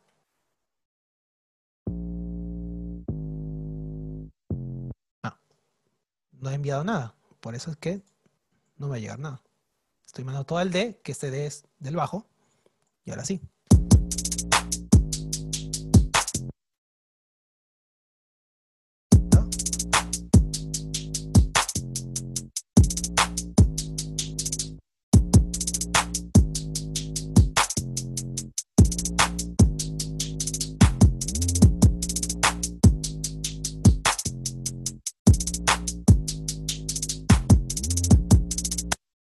Acá pues, según, porque habrá géneros que requieran más mordida, que requieran más carga de, de agudos quizás superiores en ciertas partes, otros que requiera que sea quizás más opaco. Entonces aquí va a depender un poco del gusto, ¿no?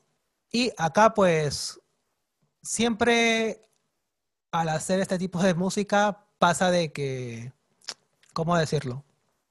De que uno va como haciendo cosas de mezcla en el camino, pero realmente estoy dejando la mezcla como tal, pues a lo mejor no, porque aquí estoy pues tratando de llenarme de ideas o qué sé yo, ¿no? O sea, yo procuro siempre dejar el sonido como que lo más cercano a lo que yo quiero finalmente y si es que pues por ahí me falta algún procedimiento, pues me olvido de que tengo todo esto de acá, lo, lo vuelvo un, lo vuelvo un rack, ¿no? Lo vuelvo un rack y simplemente lo reduzco a su mínima expresión y ya se acabó. Este es mi bajo sintetizado, ¿no? Y a partir de acá, pues puedo empezar a agregar más cosas si es que necesito. Tuviera un bajo acústico grabado, diferente la historia, ¿no? Porque aquí, pues, no puedo manipular demasiado porque aquí me tengo que fiar más que nada de la calidad de la grabación. En cambio, cuando son síntesis, cosas pues un poco distintas, necesito eh, cerciorarme de que estoy teniendo el sonido que necesito. Necesite las etapas que yo necesite. Ahora, eh, ¿qué más? ¿Qué más? Voy a cortar esto por acá.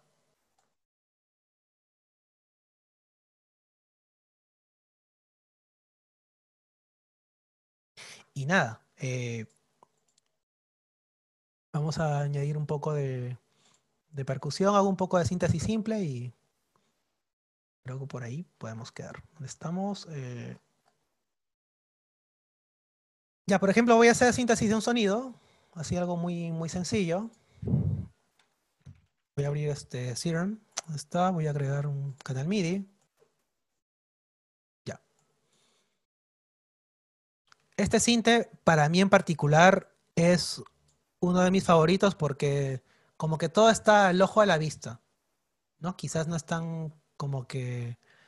O sea, de hecho tengo un montón de cintes, tengo unos más avanzados quizás, tipo, no sé, para hacer síntesis de sonido a veces más, más peliaguda quizás para la música que hago, ocupo bastante lo que es este... De acá les muestro la familia de Arturia. De hecho, me falta comprarme uno de... Me falta comprarme uno, que se llama este... Overheim, me falta ese. Por ejemplo, aquí lo tengo en demo, ¿no? Pero Ahí me lo voy a comprar, voy a esperar al Black Friday para que, porque tendría que haberme dado la, rebaja, pero no me la han dado. Así que nada. Eh, me gusta usar mucho a mí lo que es este, el bucle ISO. Esta caja de sonidos bien raros. Pero quizás la curva de aprendizaje de este acá es bastante más complejo, ¿no? Porque no está todo a la vista, necesitas pues pachear, ¿no? Para acá, para acá, qué sé yo, hacer acá tal cosa, qué sé yo, ¿no? Es un poco más intimidante, ¿no? Y lo peor de todo es que también puedes acá bajar como que dice, abrir el capó y toparte con más cosas. Entonces, son cintas bastante complicados, ¿no? Y estos son cintas de East-West, más encima, ¿no? Que es uno de los raros. Pero uno que suelo ocupar es el ARP. Me gusta a mí, pues, estar en el día ahí probando cosas, probando patches, ¿no? Pero de verdad que hay sonidos que se pueden conseguir con formas de onda más sencillas. Por eso es que a mí me gusta bastante Serum porque uh, es muy visual. Miren, por ejemplo, voy a seleccionar aquí una forma de onda. ¿Dónde está? Una sinusoidal. ¿Está? Y ustedes pueden también crear sus propias formas de ondas. Es algo que me gusta. Si le dan clic en el lápiz, pueden ustedes ir agregando o quitando armónicos pares o impares según este, el tipo de síntesis que quieran hacer. Que Entonces, esta es una suerte de síntesis de tabla de ondas más FM. Espero no estar hablando en chino, pero igual, bueno que conozcan estas cosas, ¿no? Entonces yo puedo ir cambiando el contenido armónico, qué sé yo, puedo hacer mil cosas. Y puedo crear mis propias formas de ondas. Y el chiste de la, de la síntesis portable de ondas es que tú puedas cambiar un poco el contenido de, esto a esto, ¿no? Pero bueno, no viene, no viene de esto esta clase, así que onda sonital, sencilla, y va a depender también en qué zona del piano tú estás ubicado para poder empezar a generar sonidos. No será lo mismo si es que yo me voy a la zona grave, pues voy a tener sonidos de bajo. Voy a controlar el volumen acá. Ahí está. ¿Cierto? O como sonidos más agudos, ¿no? Ahora, eh, Diría yo que la onda sinusoidal es bastante subestimada a veces porque uno suele preferir a veces para sonidos más característicos una diente de sierra, ¿no? O una, una de pulso, una square. Pero igual no hay que, no hay que subestimar al, a la onda senoidal, ¿no?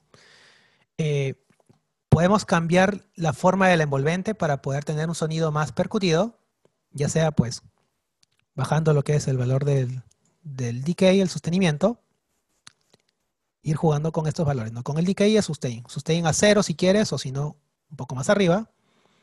Ir jugando para conseguir sonidos percutidos.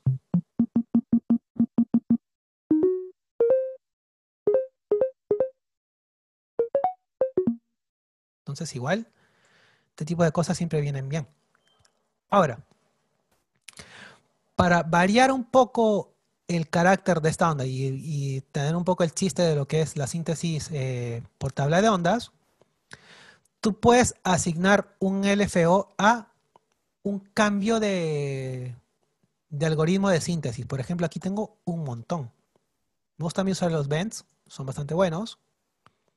Pues mira lo que hace. Como que cambia un poco la forma de mi onda, ¿no? La va, la convirtiendo como en sierra, ¿no? Entonces quisiera yo que con cada pulso de tecla se, regrese, se regrese. Y yo puedo hacer eso a través de un LFO. ¿no? Puedo acá, manipular acá. Voy a ponerle en opción trigger porque yo quiero que cada vez que yo pulso una tecla, eh, este proceso se reinicie. Y simplemente arrastrar, por eso me gusta este synth, porque es simplemente de arrastrar cosas, ¿no? Entonces simplemente agarro acá, arrastro acá, y ya estoy controlando con este LFO seteado en trigger, es decir, que se reinicie con cada tecla, este parámetro. Pero no quiero que sea tan, tan largo, entonces... Yo puedo definir el rango, ¿no? Como por acá, por ahí está bien, creo yo. Y voy a subirle un poco de octava.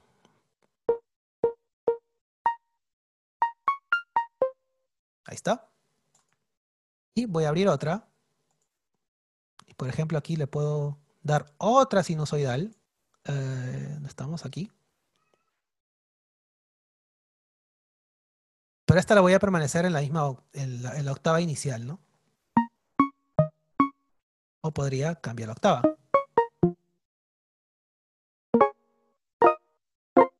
Y yo puedo aquí cambiar un poco el sustain para tener este una mayor duración, el sustain y el release, ¿no?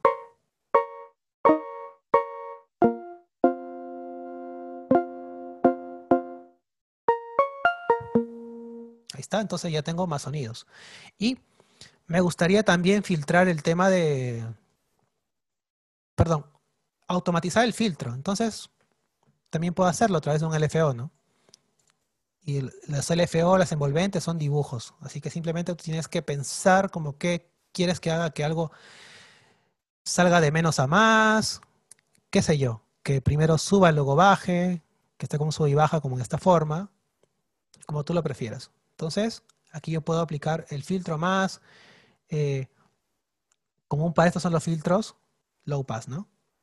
Y aquí yo tengo que asignar siempre, si quiero, pues, oscilador A o B, ¿no? Yo quiero que haga esto como que haga un movimiento. Entonces yo puedo asignar esto al valor del FO. También lo quiero por trigger. Y fíjate. Y esto acá yo puedo eh, ponerle un valor en el tiempo, ¿no? Por ejemplo, que sea muy rápido.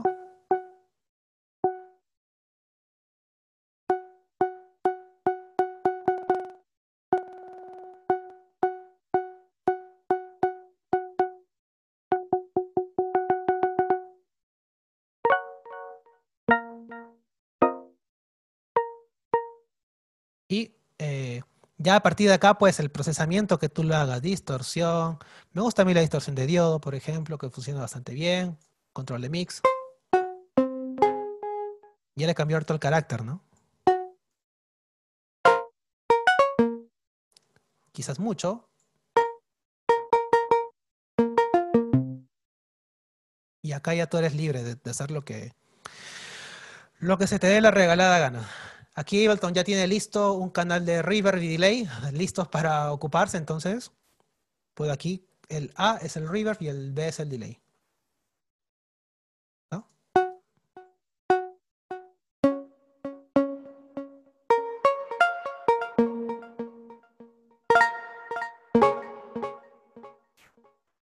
Y acá pues nada, voy a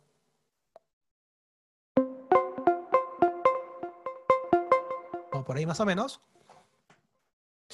Y puedo ya empezar a trabajar con el tema, pues, acordes o qué sé yo, lo que le quiera poner aquí. Porque aquí, pues, puede ser eh, más atonal o con más carga armónica, como tú lo prefieras. Entonces, va a depender un poco del estilo. Por ejemplo, aquí yo puedo tener aquí un pad. ¿Dónde estás? Aquí tengo una sucesión de acordes. Vamos a escuchar esto, un segundo.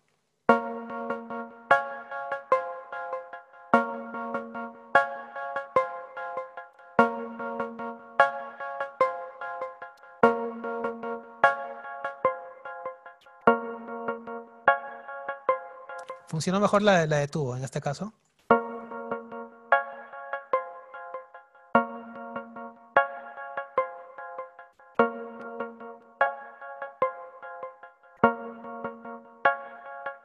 Aquí mismo puedo ecualizar, si quisiera.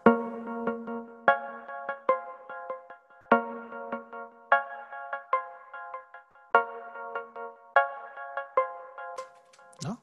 Y pruebo con todo.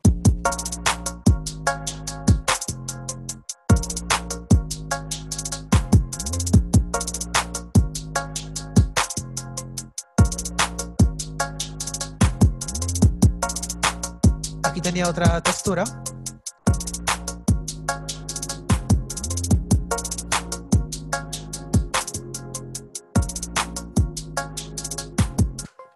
De igual modo, cuando voy creando cosas, las voy agrupando. Y aquí le pongo, pues, qué sé yo, este... Mm, synths, por decir algo, ¿no? Y a los synths me gusta ponerlos de color rosa. Entonces, este rosa quizás no. Este mejor. ¿Ya? Y ya saben cómo es la tónica de esto. Vuelvo a crear otro canal de retorno. Y pues nada, ahí este... le cambio de color, es un poco obsesivo con estas cosas porque si no es que yo me, me, desordeno, de verdad que me desordeno bastante y no, no es lo ideal. Entonces, nada, ya voy a hacer un par de cosas más y ya creo que tengo una base pues a la espera de que se me ocurra alguna línea melódica o qué sé yo, ¿no? Eh, ¿Dónde estamos? Canal de retorno. Ya. Ahí está. Simplemente ya, ya, ya le hice el envío, no me olvido esta vez. Y a recibir por acá, ¿no?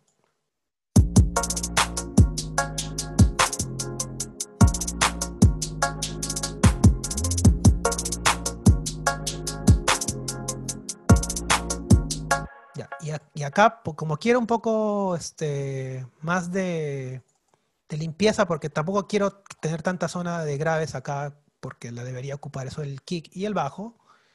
Simplemente una ecualización sencilla. EQ de, de Ableton y listo.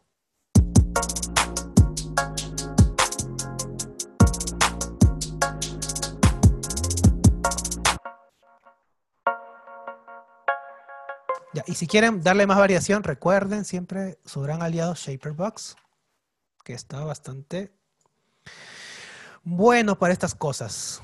Por ejemplo, pueden hacer sidechains, pueden cambiar filtros con LFOs. Miren, por ejemplo, acá, patrones rítmicos bien interesantes.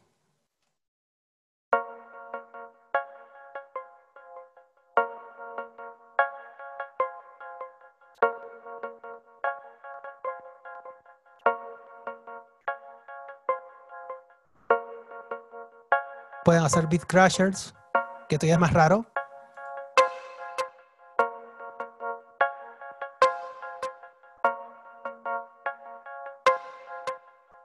Pueden agregarle un pseudo, un pseudo este, sidechain.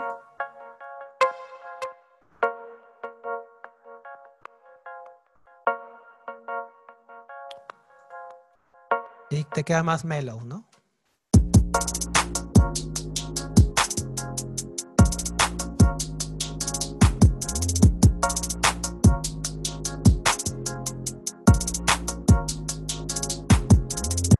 Acá lo que tú quieras, acá pues ya vas agregando cosas, qué sé yo.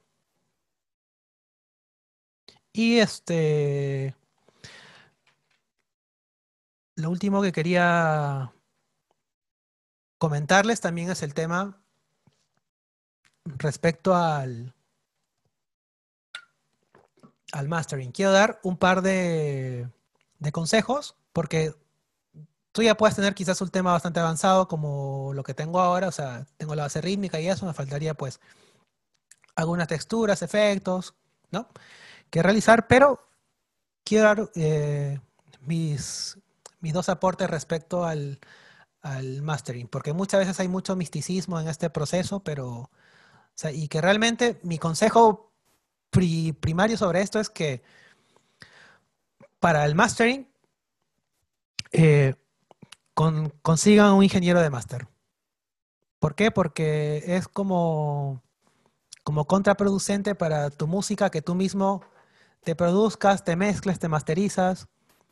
Evidentemente en este, en este mundo, pues no todos tenemos la opción de, de contar siempre con un ingeniero de máster o tener los, los, medios o qué sé yo para poder hacerlo. Así que hay que saber ciertas cosas básicas, ¿no? Pero mi principal consejo es consíganse un ingeniero de máster, porque él va a saber mejor hacer la chamba que ustedes.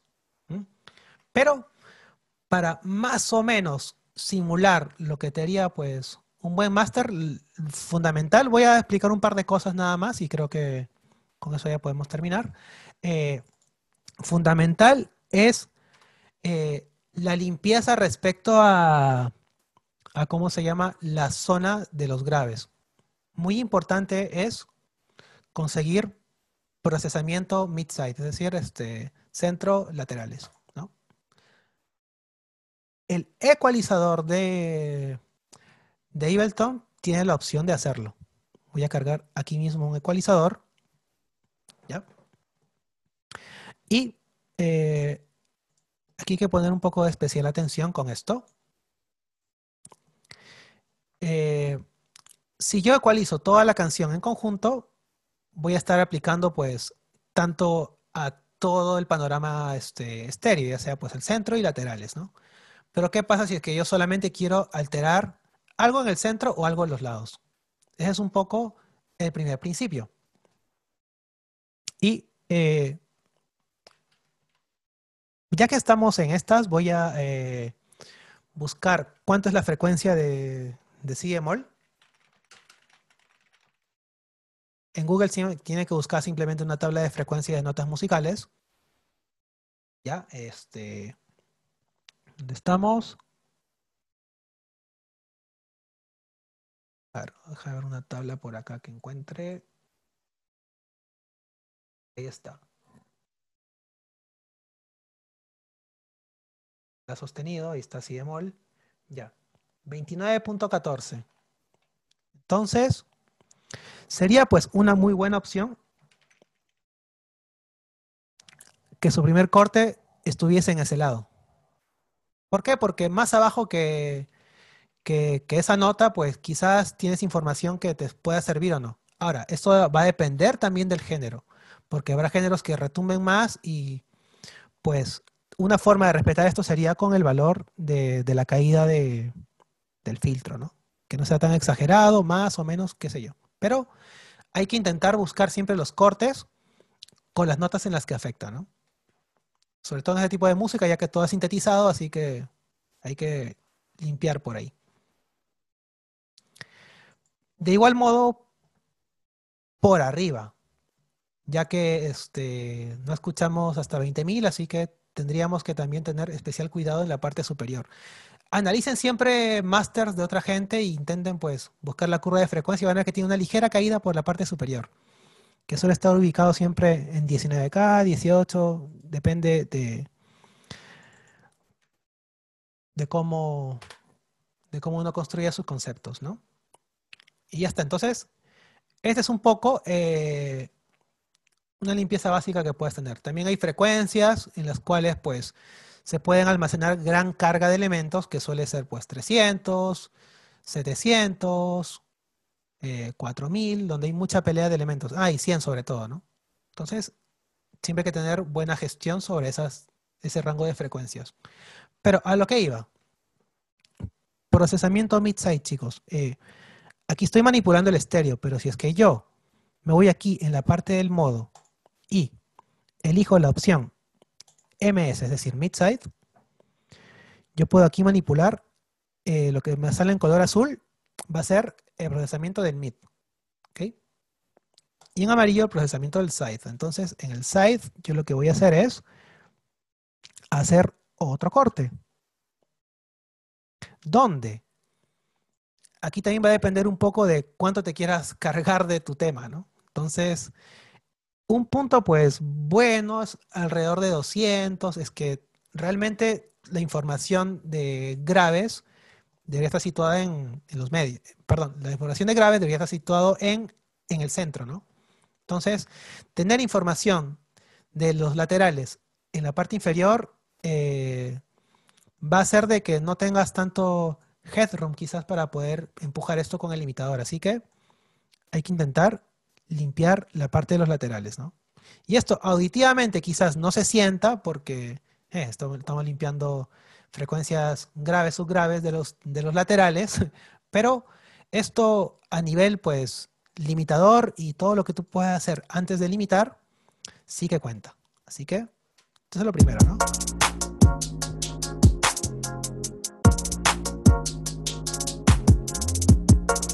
Voy a quitar un poco el shaper el, el pseudo sidechain. Voy a quitar este de acá.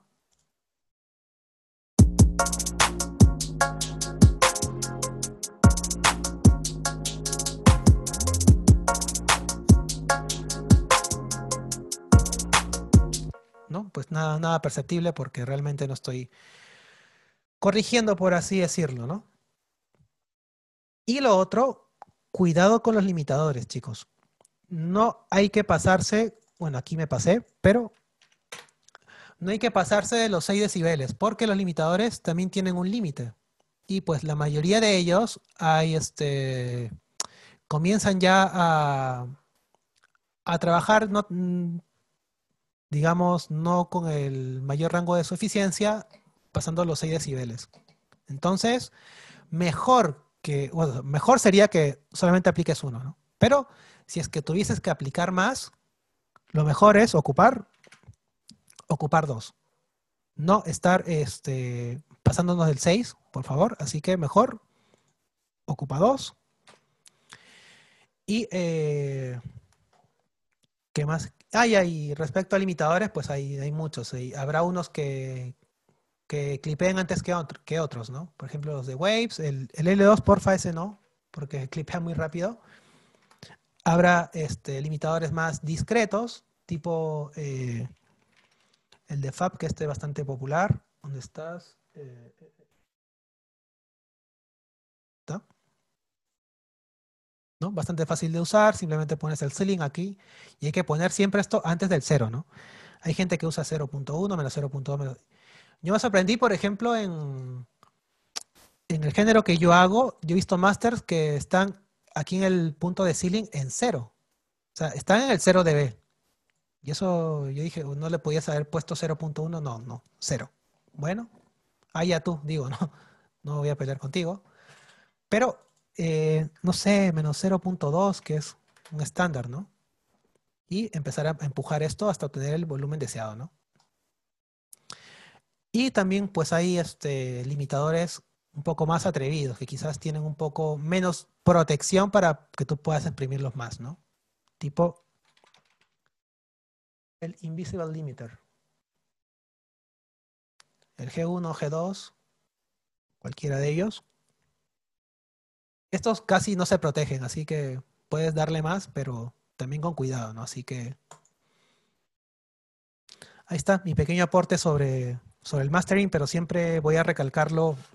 Mi mejor consejo respecto al mastering es que contraten a un profesional para esto, por favor. Y en Lima hay mucha, mucha gente bastante capaz. Hay gente pues con estudios súper profesionales para hacer esto. Este, le hago el cherry a Aldo Gilardi de Hitmakers, que tiene el estudio de mastering más, más chévere, yo creo, en, en Lima.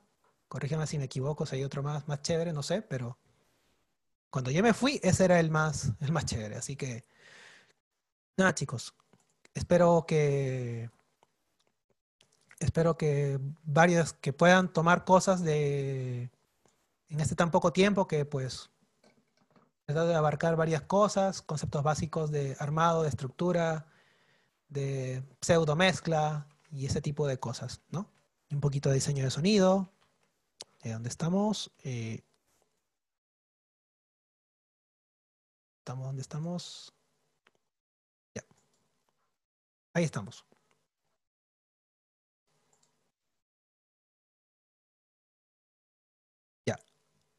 Eh, ¿Está Henry por ahí? Sí, claro, Leo, te escuchamos. Ya. Eh, ¿Cómo hacemos, Henry? Este, empezamos con preguntas si es que hay. ¿Eso? Claro, este, si, los, si los chicos tienen alguna pregunta, pueden dejarlo en la bandeja, en la bandeja del chat y eh, respondemos las preguntas. Sí, voy a abrir acá el chat. Voy a leer a ver si habían preguntas. Había leído las preguntas de, de Esteban Albán pero no sé si había más. Ah, eh, sí, de hecho que hay una que dice, buenas noches con todos, una vez vendido un bit, ¿se gana regalías también con uno o renuncia?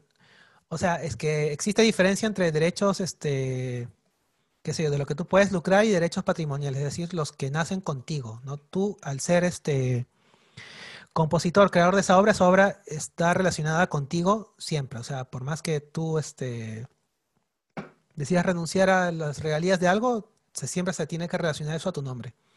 Eso, eh, con mayor detalle se ve lo que es negocios musicales, que está bien claro el tema de derechos de autor, pero no, en, teoría tú nunca deberías renunciar a, una obra tuya, ¿no? Pero lo que tú vendes respecto a BeatStars, lo que yo estaba comentando, es que lo que tú vendes es como una exclusividad, ¿no? Todo ese tema ya no lo puedes vender más, eh, pero sí siempre se te tiene que hacer el reconocimiento a ti como productor de ese beat, ¿no? A no ser que tú llegues a otro acuerdo. Lo bueno de BeatStars es que tiene una licencia que tú descargas ahí. Tú puedes editar, modificar de la manera que tú quieras para conseguir este un trato más justo para ti, ¿no? La idea es que siempre te protejas eh, respecto a tus obras. Así que BeatStars está bastante bien eh, con ese formato. Incluso tiene una cosa bien, bien, bien loca, que es este, que tú puedes eh, setear como un valor monetario, como que yo para este tema yo pido, por ejemplo, por así decirlo, 300 dólares, ¿no? Entonces, todas las ofertas que sean inferior a 300 dólares, eh, las va a rechazar BitStar de inmediato. O sea, no, no va este, a... no las va a tomar. Así que, por eso es bueno, ¿no? Porque igual te permite acercarte a gente seria, ¿no? Porque pues ahí te sale el, término de oferta, cuánto quieres poner y, ya con los estándares que tú pongas, tú puedes cobrar lo que tú quieres, ¿no? Se puede hacer algo similar a un 808 con un bajo. Pues eh, sí, porque recuerda de que el sonido 808 en realidad es una caja de ritmos. Entonces, eh, los géneros como el trap, el hip hop y eso, muchas veces pues el, el bajo sigue siendo como tu kick. Así que realmente como que separar ambos, incluso están a veces a tierra ambos. Entonces, eh, cuando tú tienes un 808 eh, sintetizado como bajo y tienes un kick, el kick debería pues tener quizás un poco menos de carga, eh, perdón, más que carga de graves debería ser como que más corto en el tiempo, ¿no? Como que debe atacar y dejar permitir pasar a la demás carga de graves, ¿no? Con respecto a los mercados que mencionaste inicialmente, ¿es complicado entrar a ese negocio? Eh, complicado no es, porque tú tienes la opción de crearte, pues, mañana mismo una cuenta y subir todos los, todos los tracks que tú tengas, ¿no? Y empezar a vender según las capacidades que tú tengas, pues para hacerte publicidad, ya sea pues pagando redes sociales o simplemente con el boca a boca, qué sé yo, va a depender un poco de cómo manejes tú tus redes, ¿no? Pero eh, así como yo creo que tú te refieres a preguntarme a, entrar al mercado profesional, ya, eso es más complicado, eso es más complicado, pero eh, ¿qué pasa? Eh, por ejemplo, hace poco te dije de que estuve pues con, con Echo, ¿no? Con productor este Day Yankee y eso. Y hablando de mezcla y varias cosas. Y él, por ejemplo, ahora está reclutando gente. Si tienes bits por ahí, pues no tengo el correo ahora, pero creo que es admin.echohits.com o algo así, creo. Eh, él, por ejemplo, siempre recluta gente, ¿no? Y, siempre hace la mención de que, ¿cómo decirlo? Eh, se puede demorar quizás un mes quizás en responderte al correo, pero él te va a leer todos los, correos. Hay gente muy buena onda en el mundo del audio, aunque tú no creas, porque sí, hay ciertos sectores en los cuales pues ya sea pues envidia, mala onda, ese tipo de cosas ocurren, de que a uno pues no dejan ni pensar en alcanzar pues algo quizás más relevante dentro de la industria, ¿no?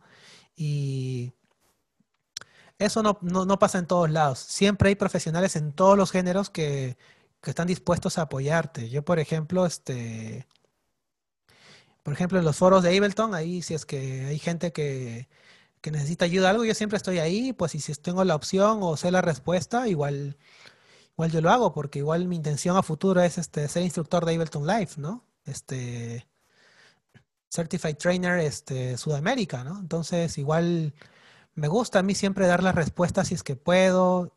A mis alumnos siempre les digo, si van a comprarse algo, porfa, primero pregúntenme o díganme qué van a comprar, porque yo le he cagado varias veces comprando, este, comprando gear, comprando cosas, qué sé yo, ¿no? Este, interfaces, micros, sintetizadores, DAWs, programas, sintes, igual este, igual ahí me gusta, pues, no sé, este, a que tiene dudas y yo puedo, pues, darle la respuesta, si tengo, si tengo la respuesta, pues sí, ¿no? Ya, ya me conocen que en WhatsApp siempre trato de responder las cosas, eh, pero gente, pues, en el círculo profesional hay mucha gente buena onda para poder ingresar. Así que ya les dije uno, que es e-, Echo Hits. Búsquenlo en Instagram, creo que es arroba Echo Hits. Lo voy a escribir acá.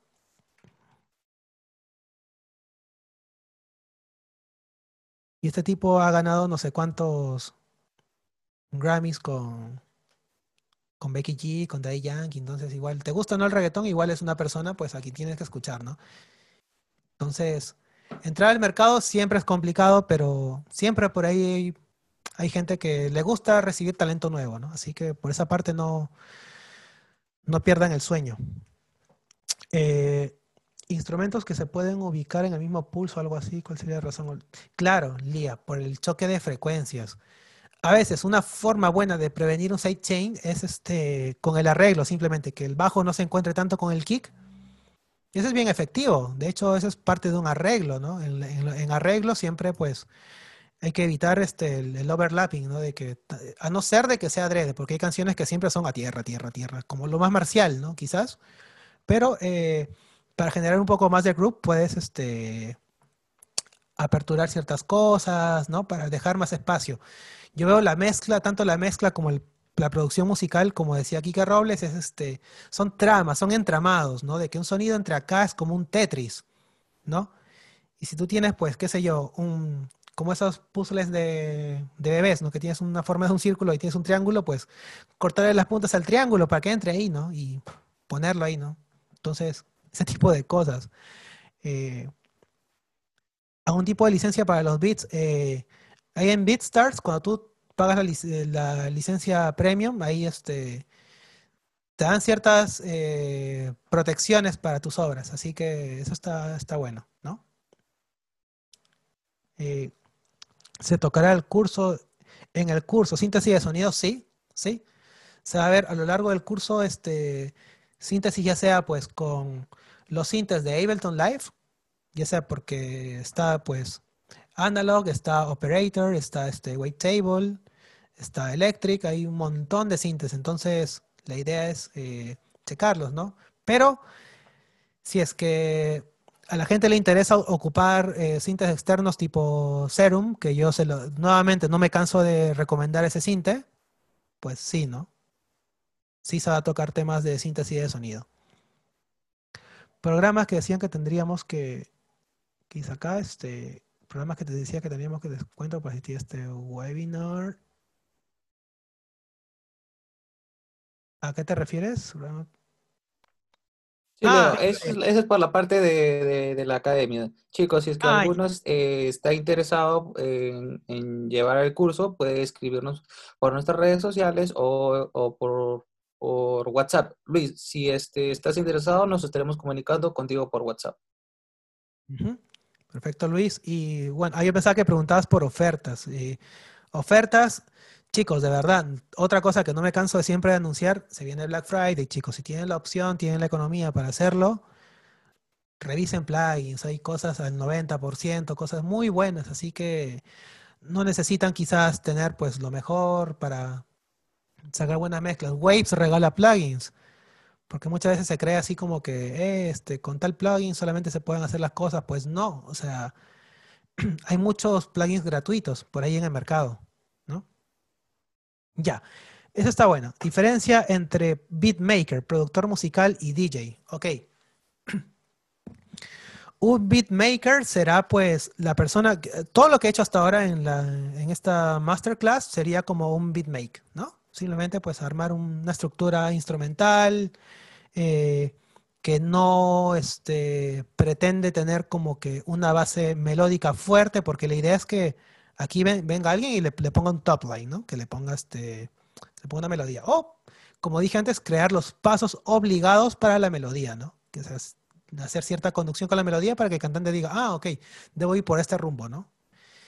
Otra cosa que me olvidé mencionar también es que se suele ocupar mucho para esto lo orgánico, ¿no? hay un plugin que les voy a enseñar ahora que, que se llama este. Lo voy a escribir acá.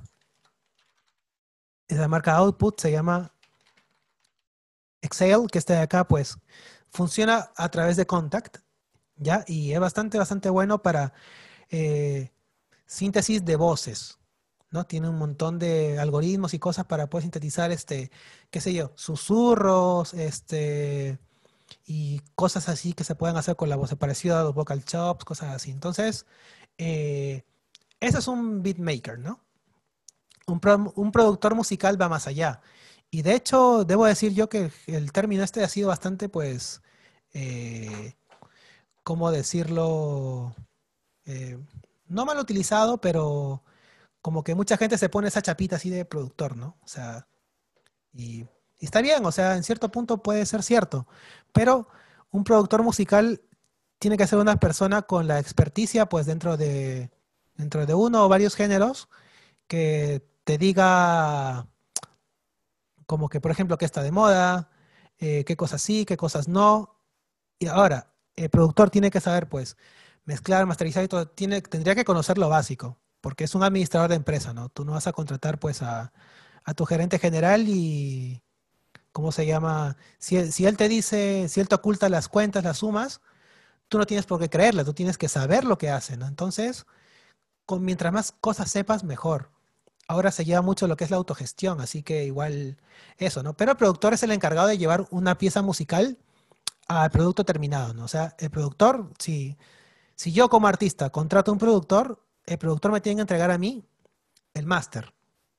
Es decir, pues, él verá, pues, a qué sesionista contrata, este, o eh, si es que va a usar los sesionistas que yo le propongo o no, verán qué estudio se graba, ese tipo de cosas, ¿no? O sea, es el gestor que va a permitir de que el tema esté completo, ¿no? Ese sería el productor musical.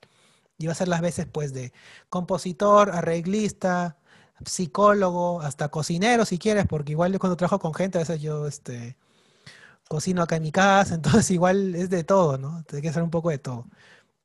Y un DJ, el DJ simplemente, pues, es la persona que...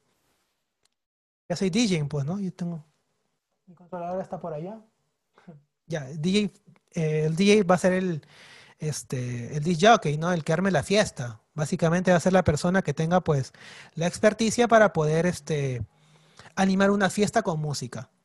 Que no es fácil, chicos. Hay gente que dice como que, ah, simplemente es poner el USB y lanzar música no puede. O sea, sí, o sea, hacer un DJ como Spotify es facilito, ¿no? Termina un tema, es un fade in, un fade out y ya está, pero hacer un digging creativo, mantener a una audiencia, este, ¿cómo se llama? Animada, solamente con un controlador que ni siquiera es un instrumento, imagínate, pues, es, es complicado porque dentro de lo, lo que se suele hacer normalmente, pues, por ejemplo, el Scratch ese de hacer ese tipo de cosas, fue pues innovador para su época, ¿no? Pero ahora, pues, ¿qué más puedes crear como DJ, ¿no? Entonces, igual es un género bastante, pues, un género, digo, es un ítem bastante interesante de explorar, ¿no?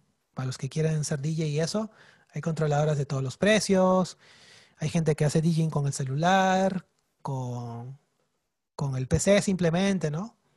La experiencia mejor siempre es con un controlador, ¿no? Y ahora hay muchos precios, marcas. Y consejos sí para los que quieran ser DJs, chequeen bien el software que quieren utilizar. Virtua DJ agarra con casi todas las controladoras, pero hay gente que usa Tractor, gente que usa Cerato, el que uso yo, por ejemplo, yo uso este, ¿cómo se llama? Recordbox, por ejemplo, y ese no es compatible con todas las controladoras. Entonces, igual hay que, hay que ir chequeando, ¿no? ¿Qué, qué controlador y eso. Pero sería esa la diferencia, ¿no? Beatmaker, el que hace la música sin lyrics o con lyrics quizás, no sé. El productor ya es el que se encarga de todo lo demás. Hacer, pues, la evaluación del repertorio, eh, qué sé yo, también este la revisión de las letras, a lo mejor te puede dar pautas de eso. O sea, a lo mejor no eres el mejor letrista, pero puedes aportar, ¿no? Eh, qué sé yo, ¿no? Y eso, saber de mezcla, porque no hay nada peor de que tú vayas a una sesión, a un estudio profesional con un, con un ingeniero de mezcla y que pues, y que tú no sepas qué es lo que quieres, que no, porque estresas al ingeniero de mezcla y aparte que tú puedes estar como que metiéndote en terreno quizás que del cual no tienes idea. Así que Mejor es saber un poquito de todo. Bueno, chicos, si no hay más preguntas. Ah, puede. Eh, más preguntas, chicos, nadie más. Eh, hasta Angelo. Para comenzar a producir necesaria saber teoría musical. Ya, esta pregunta la voy a tomar bien con pinzas. Porque siempre es eh, deseable tener conocimientos de teoría musical. ¿Por qué? Porque te va a servir para eh, quitar esos problemas a lo mejor que tú tengas de origen, ¿no? Como tú pones un acorde y pones una melodía y, están disonantes, no, no coinciden. Ahí te sirve la teoría. Te sirve la teoría para saber también, pues, cómo se compone una estructura armónica, melódica y no hagas los mismos acordes de siempre, ¿no?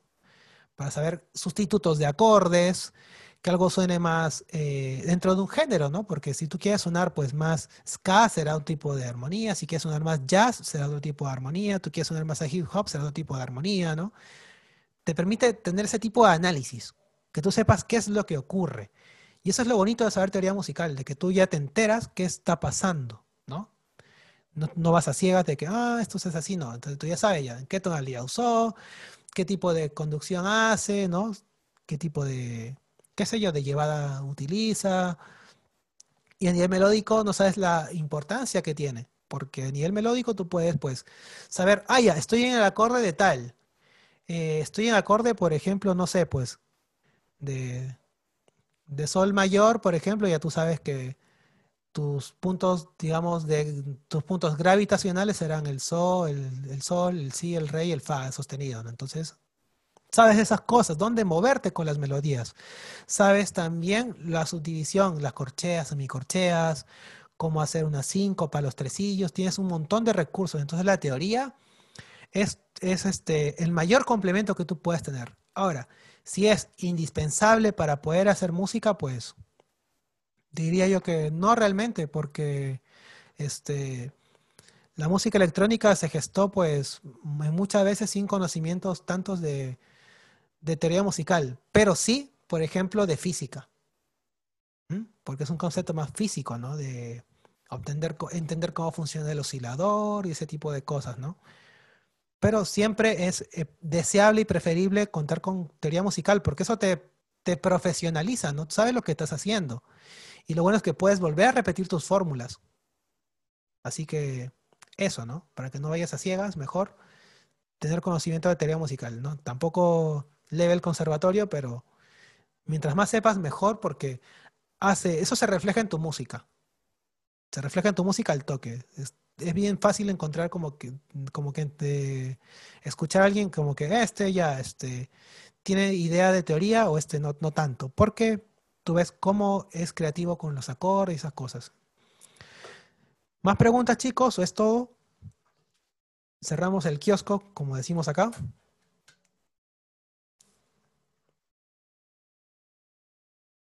A ver, ¿cuántos estamos? Leo, creo que por, el, por, por, esta, por este webinar todas las preguntas han sido eh, absueltas. Así que, bueno, Leo, eh, muchísimas gracias. Eh, ha sido una clase muy, muy, muy interesante, muy entretenida y súper y super, chévere, si se le si puede permitir lo coloquial. no sé si quieras brindarle al grupo algún último consejo, algo relacionado a lo que es este beatmaking? Eh, sí, un par, un par de cosas que nunca vienen mal. Eh, lo primero es que respecto a, a esto, respecto a, la teoría musical, pues no, no pierdan la cabeza con eso, chicos. Este, Pro Music and Art tiene pues cursos y gente muy, muy pro respecto a teoría y esas cosas para, para no ir a ciegas, ¿no? Es el mejor aliado que tienen ustedes.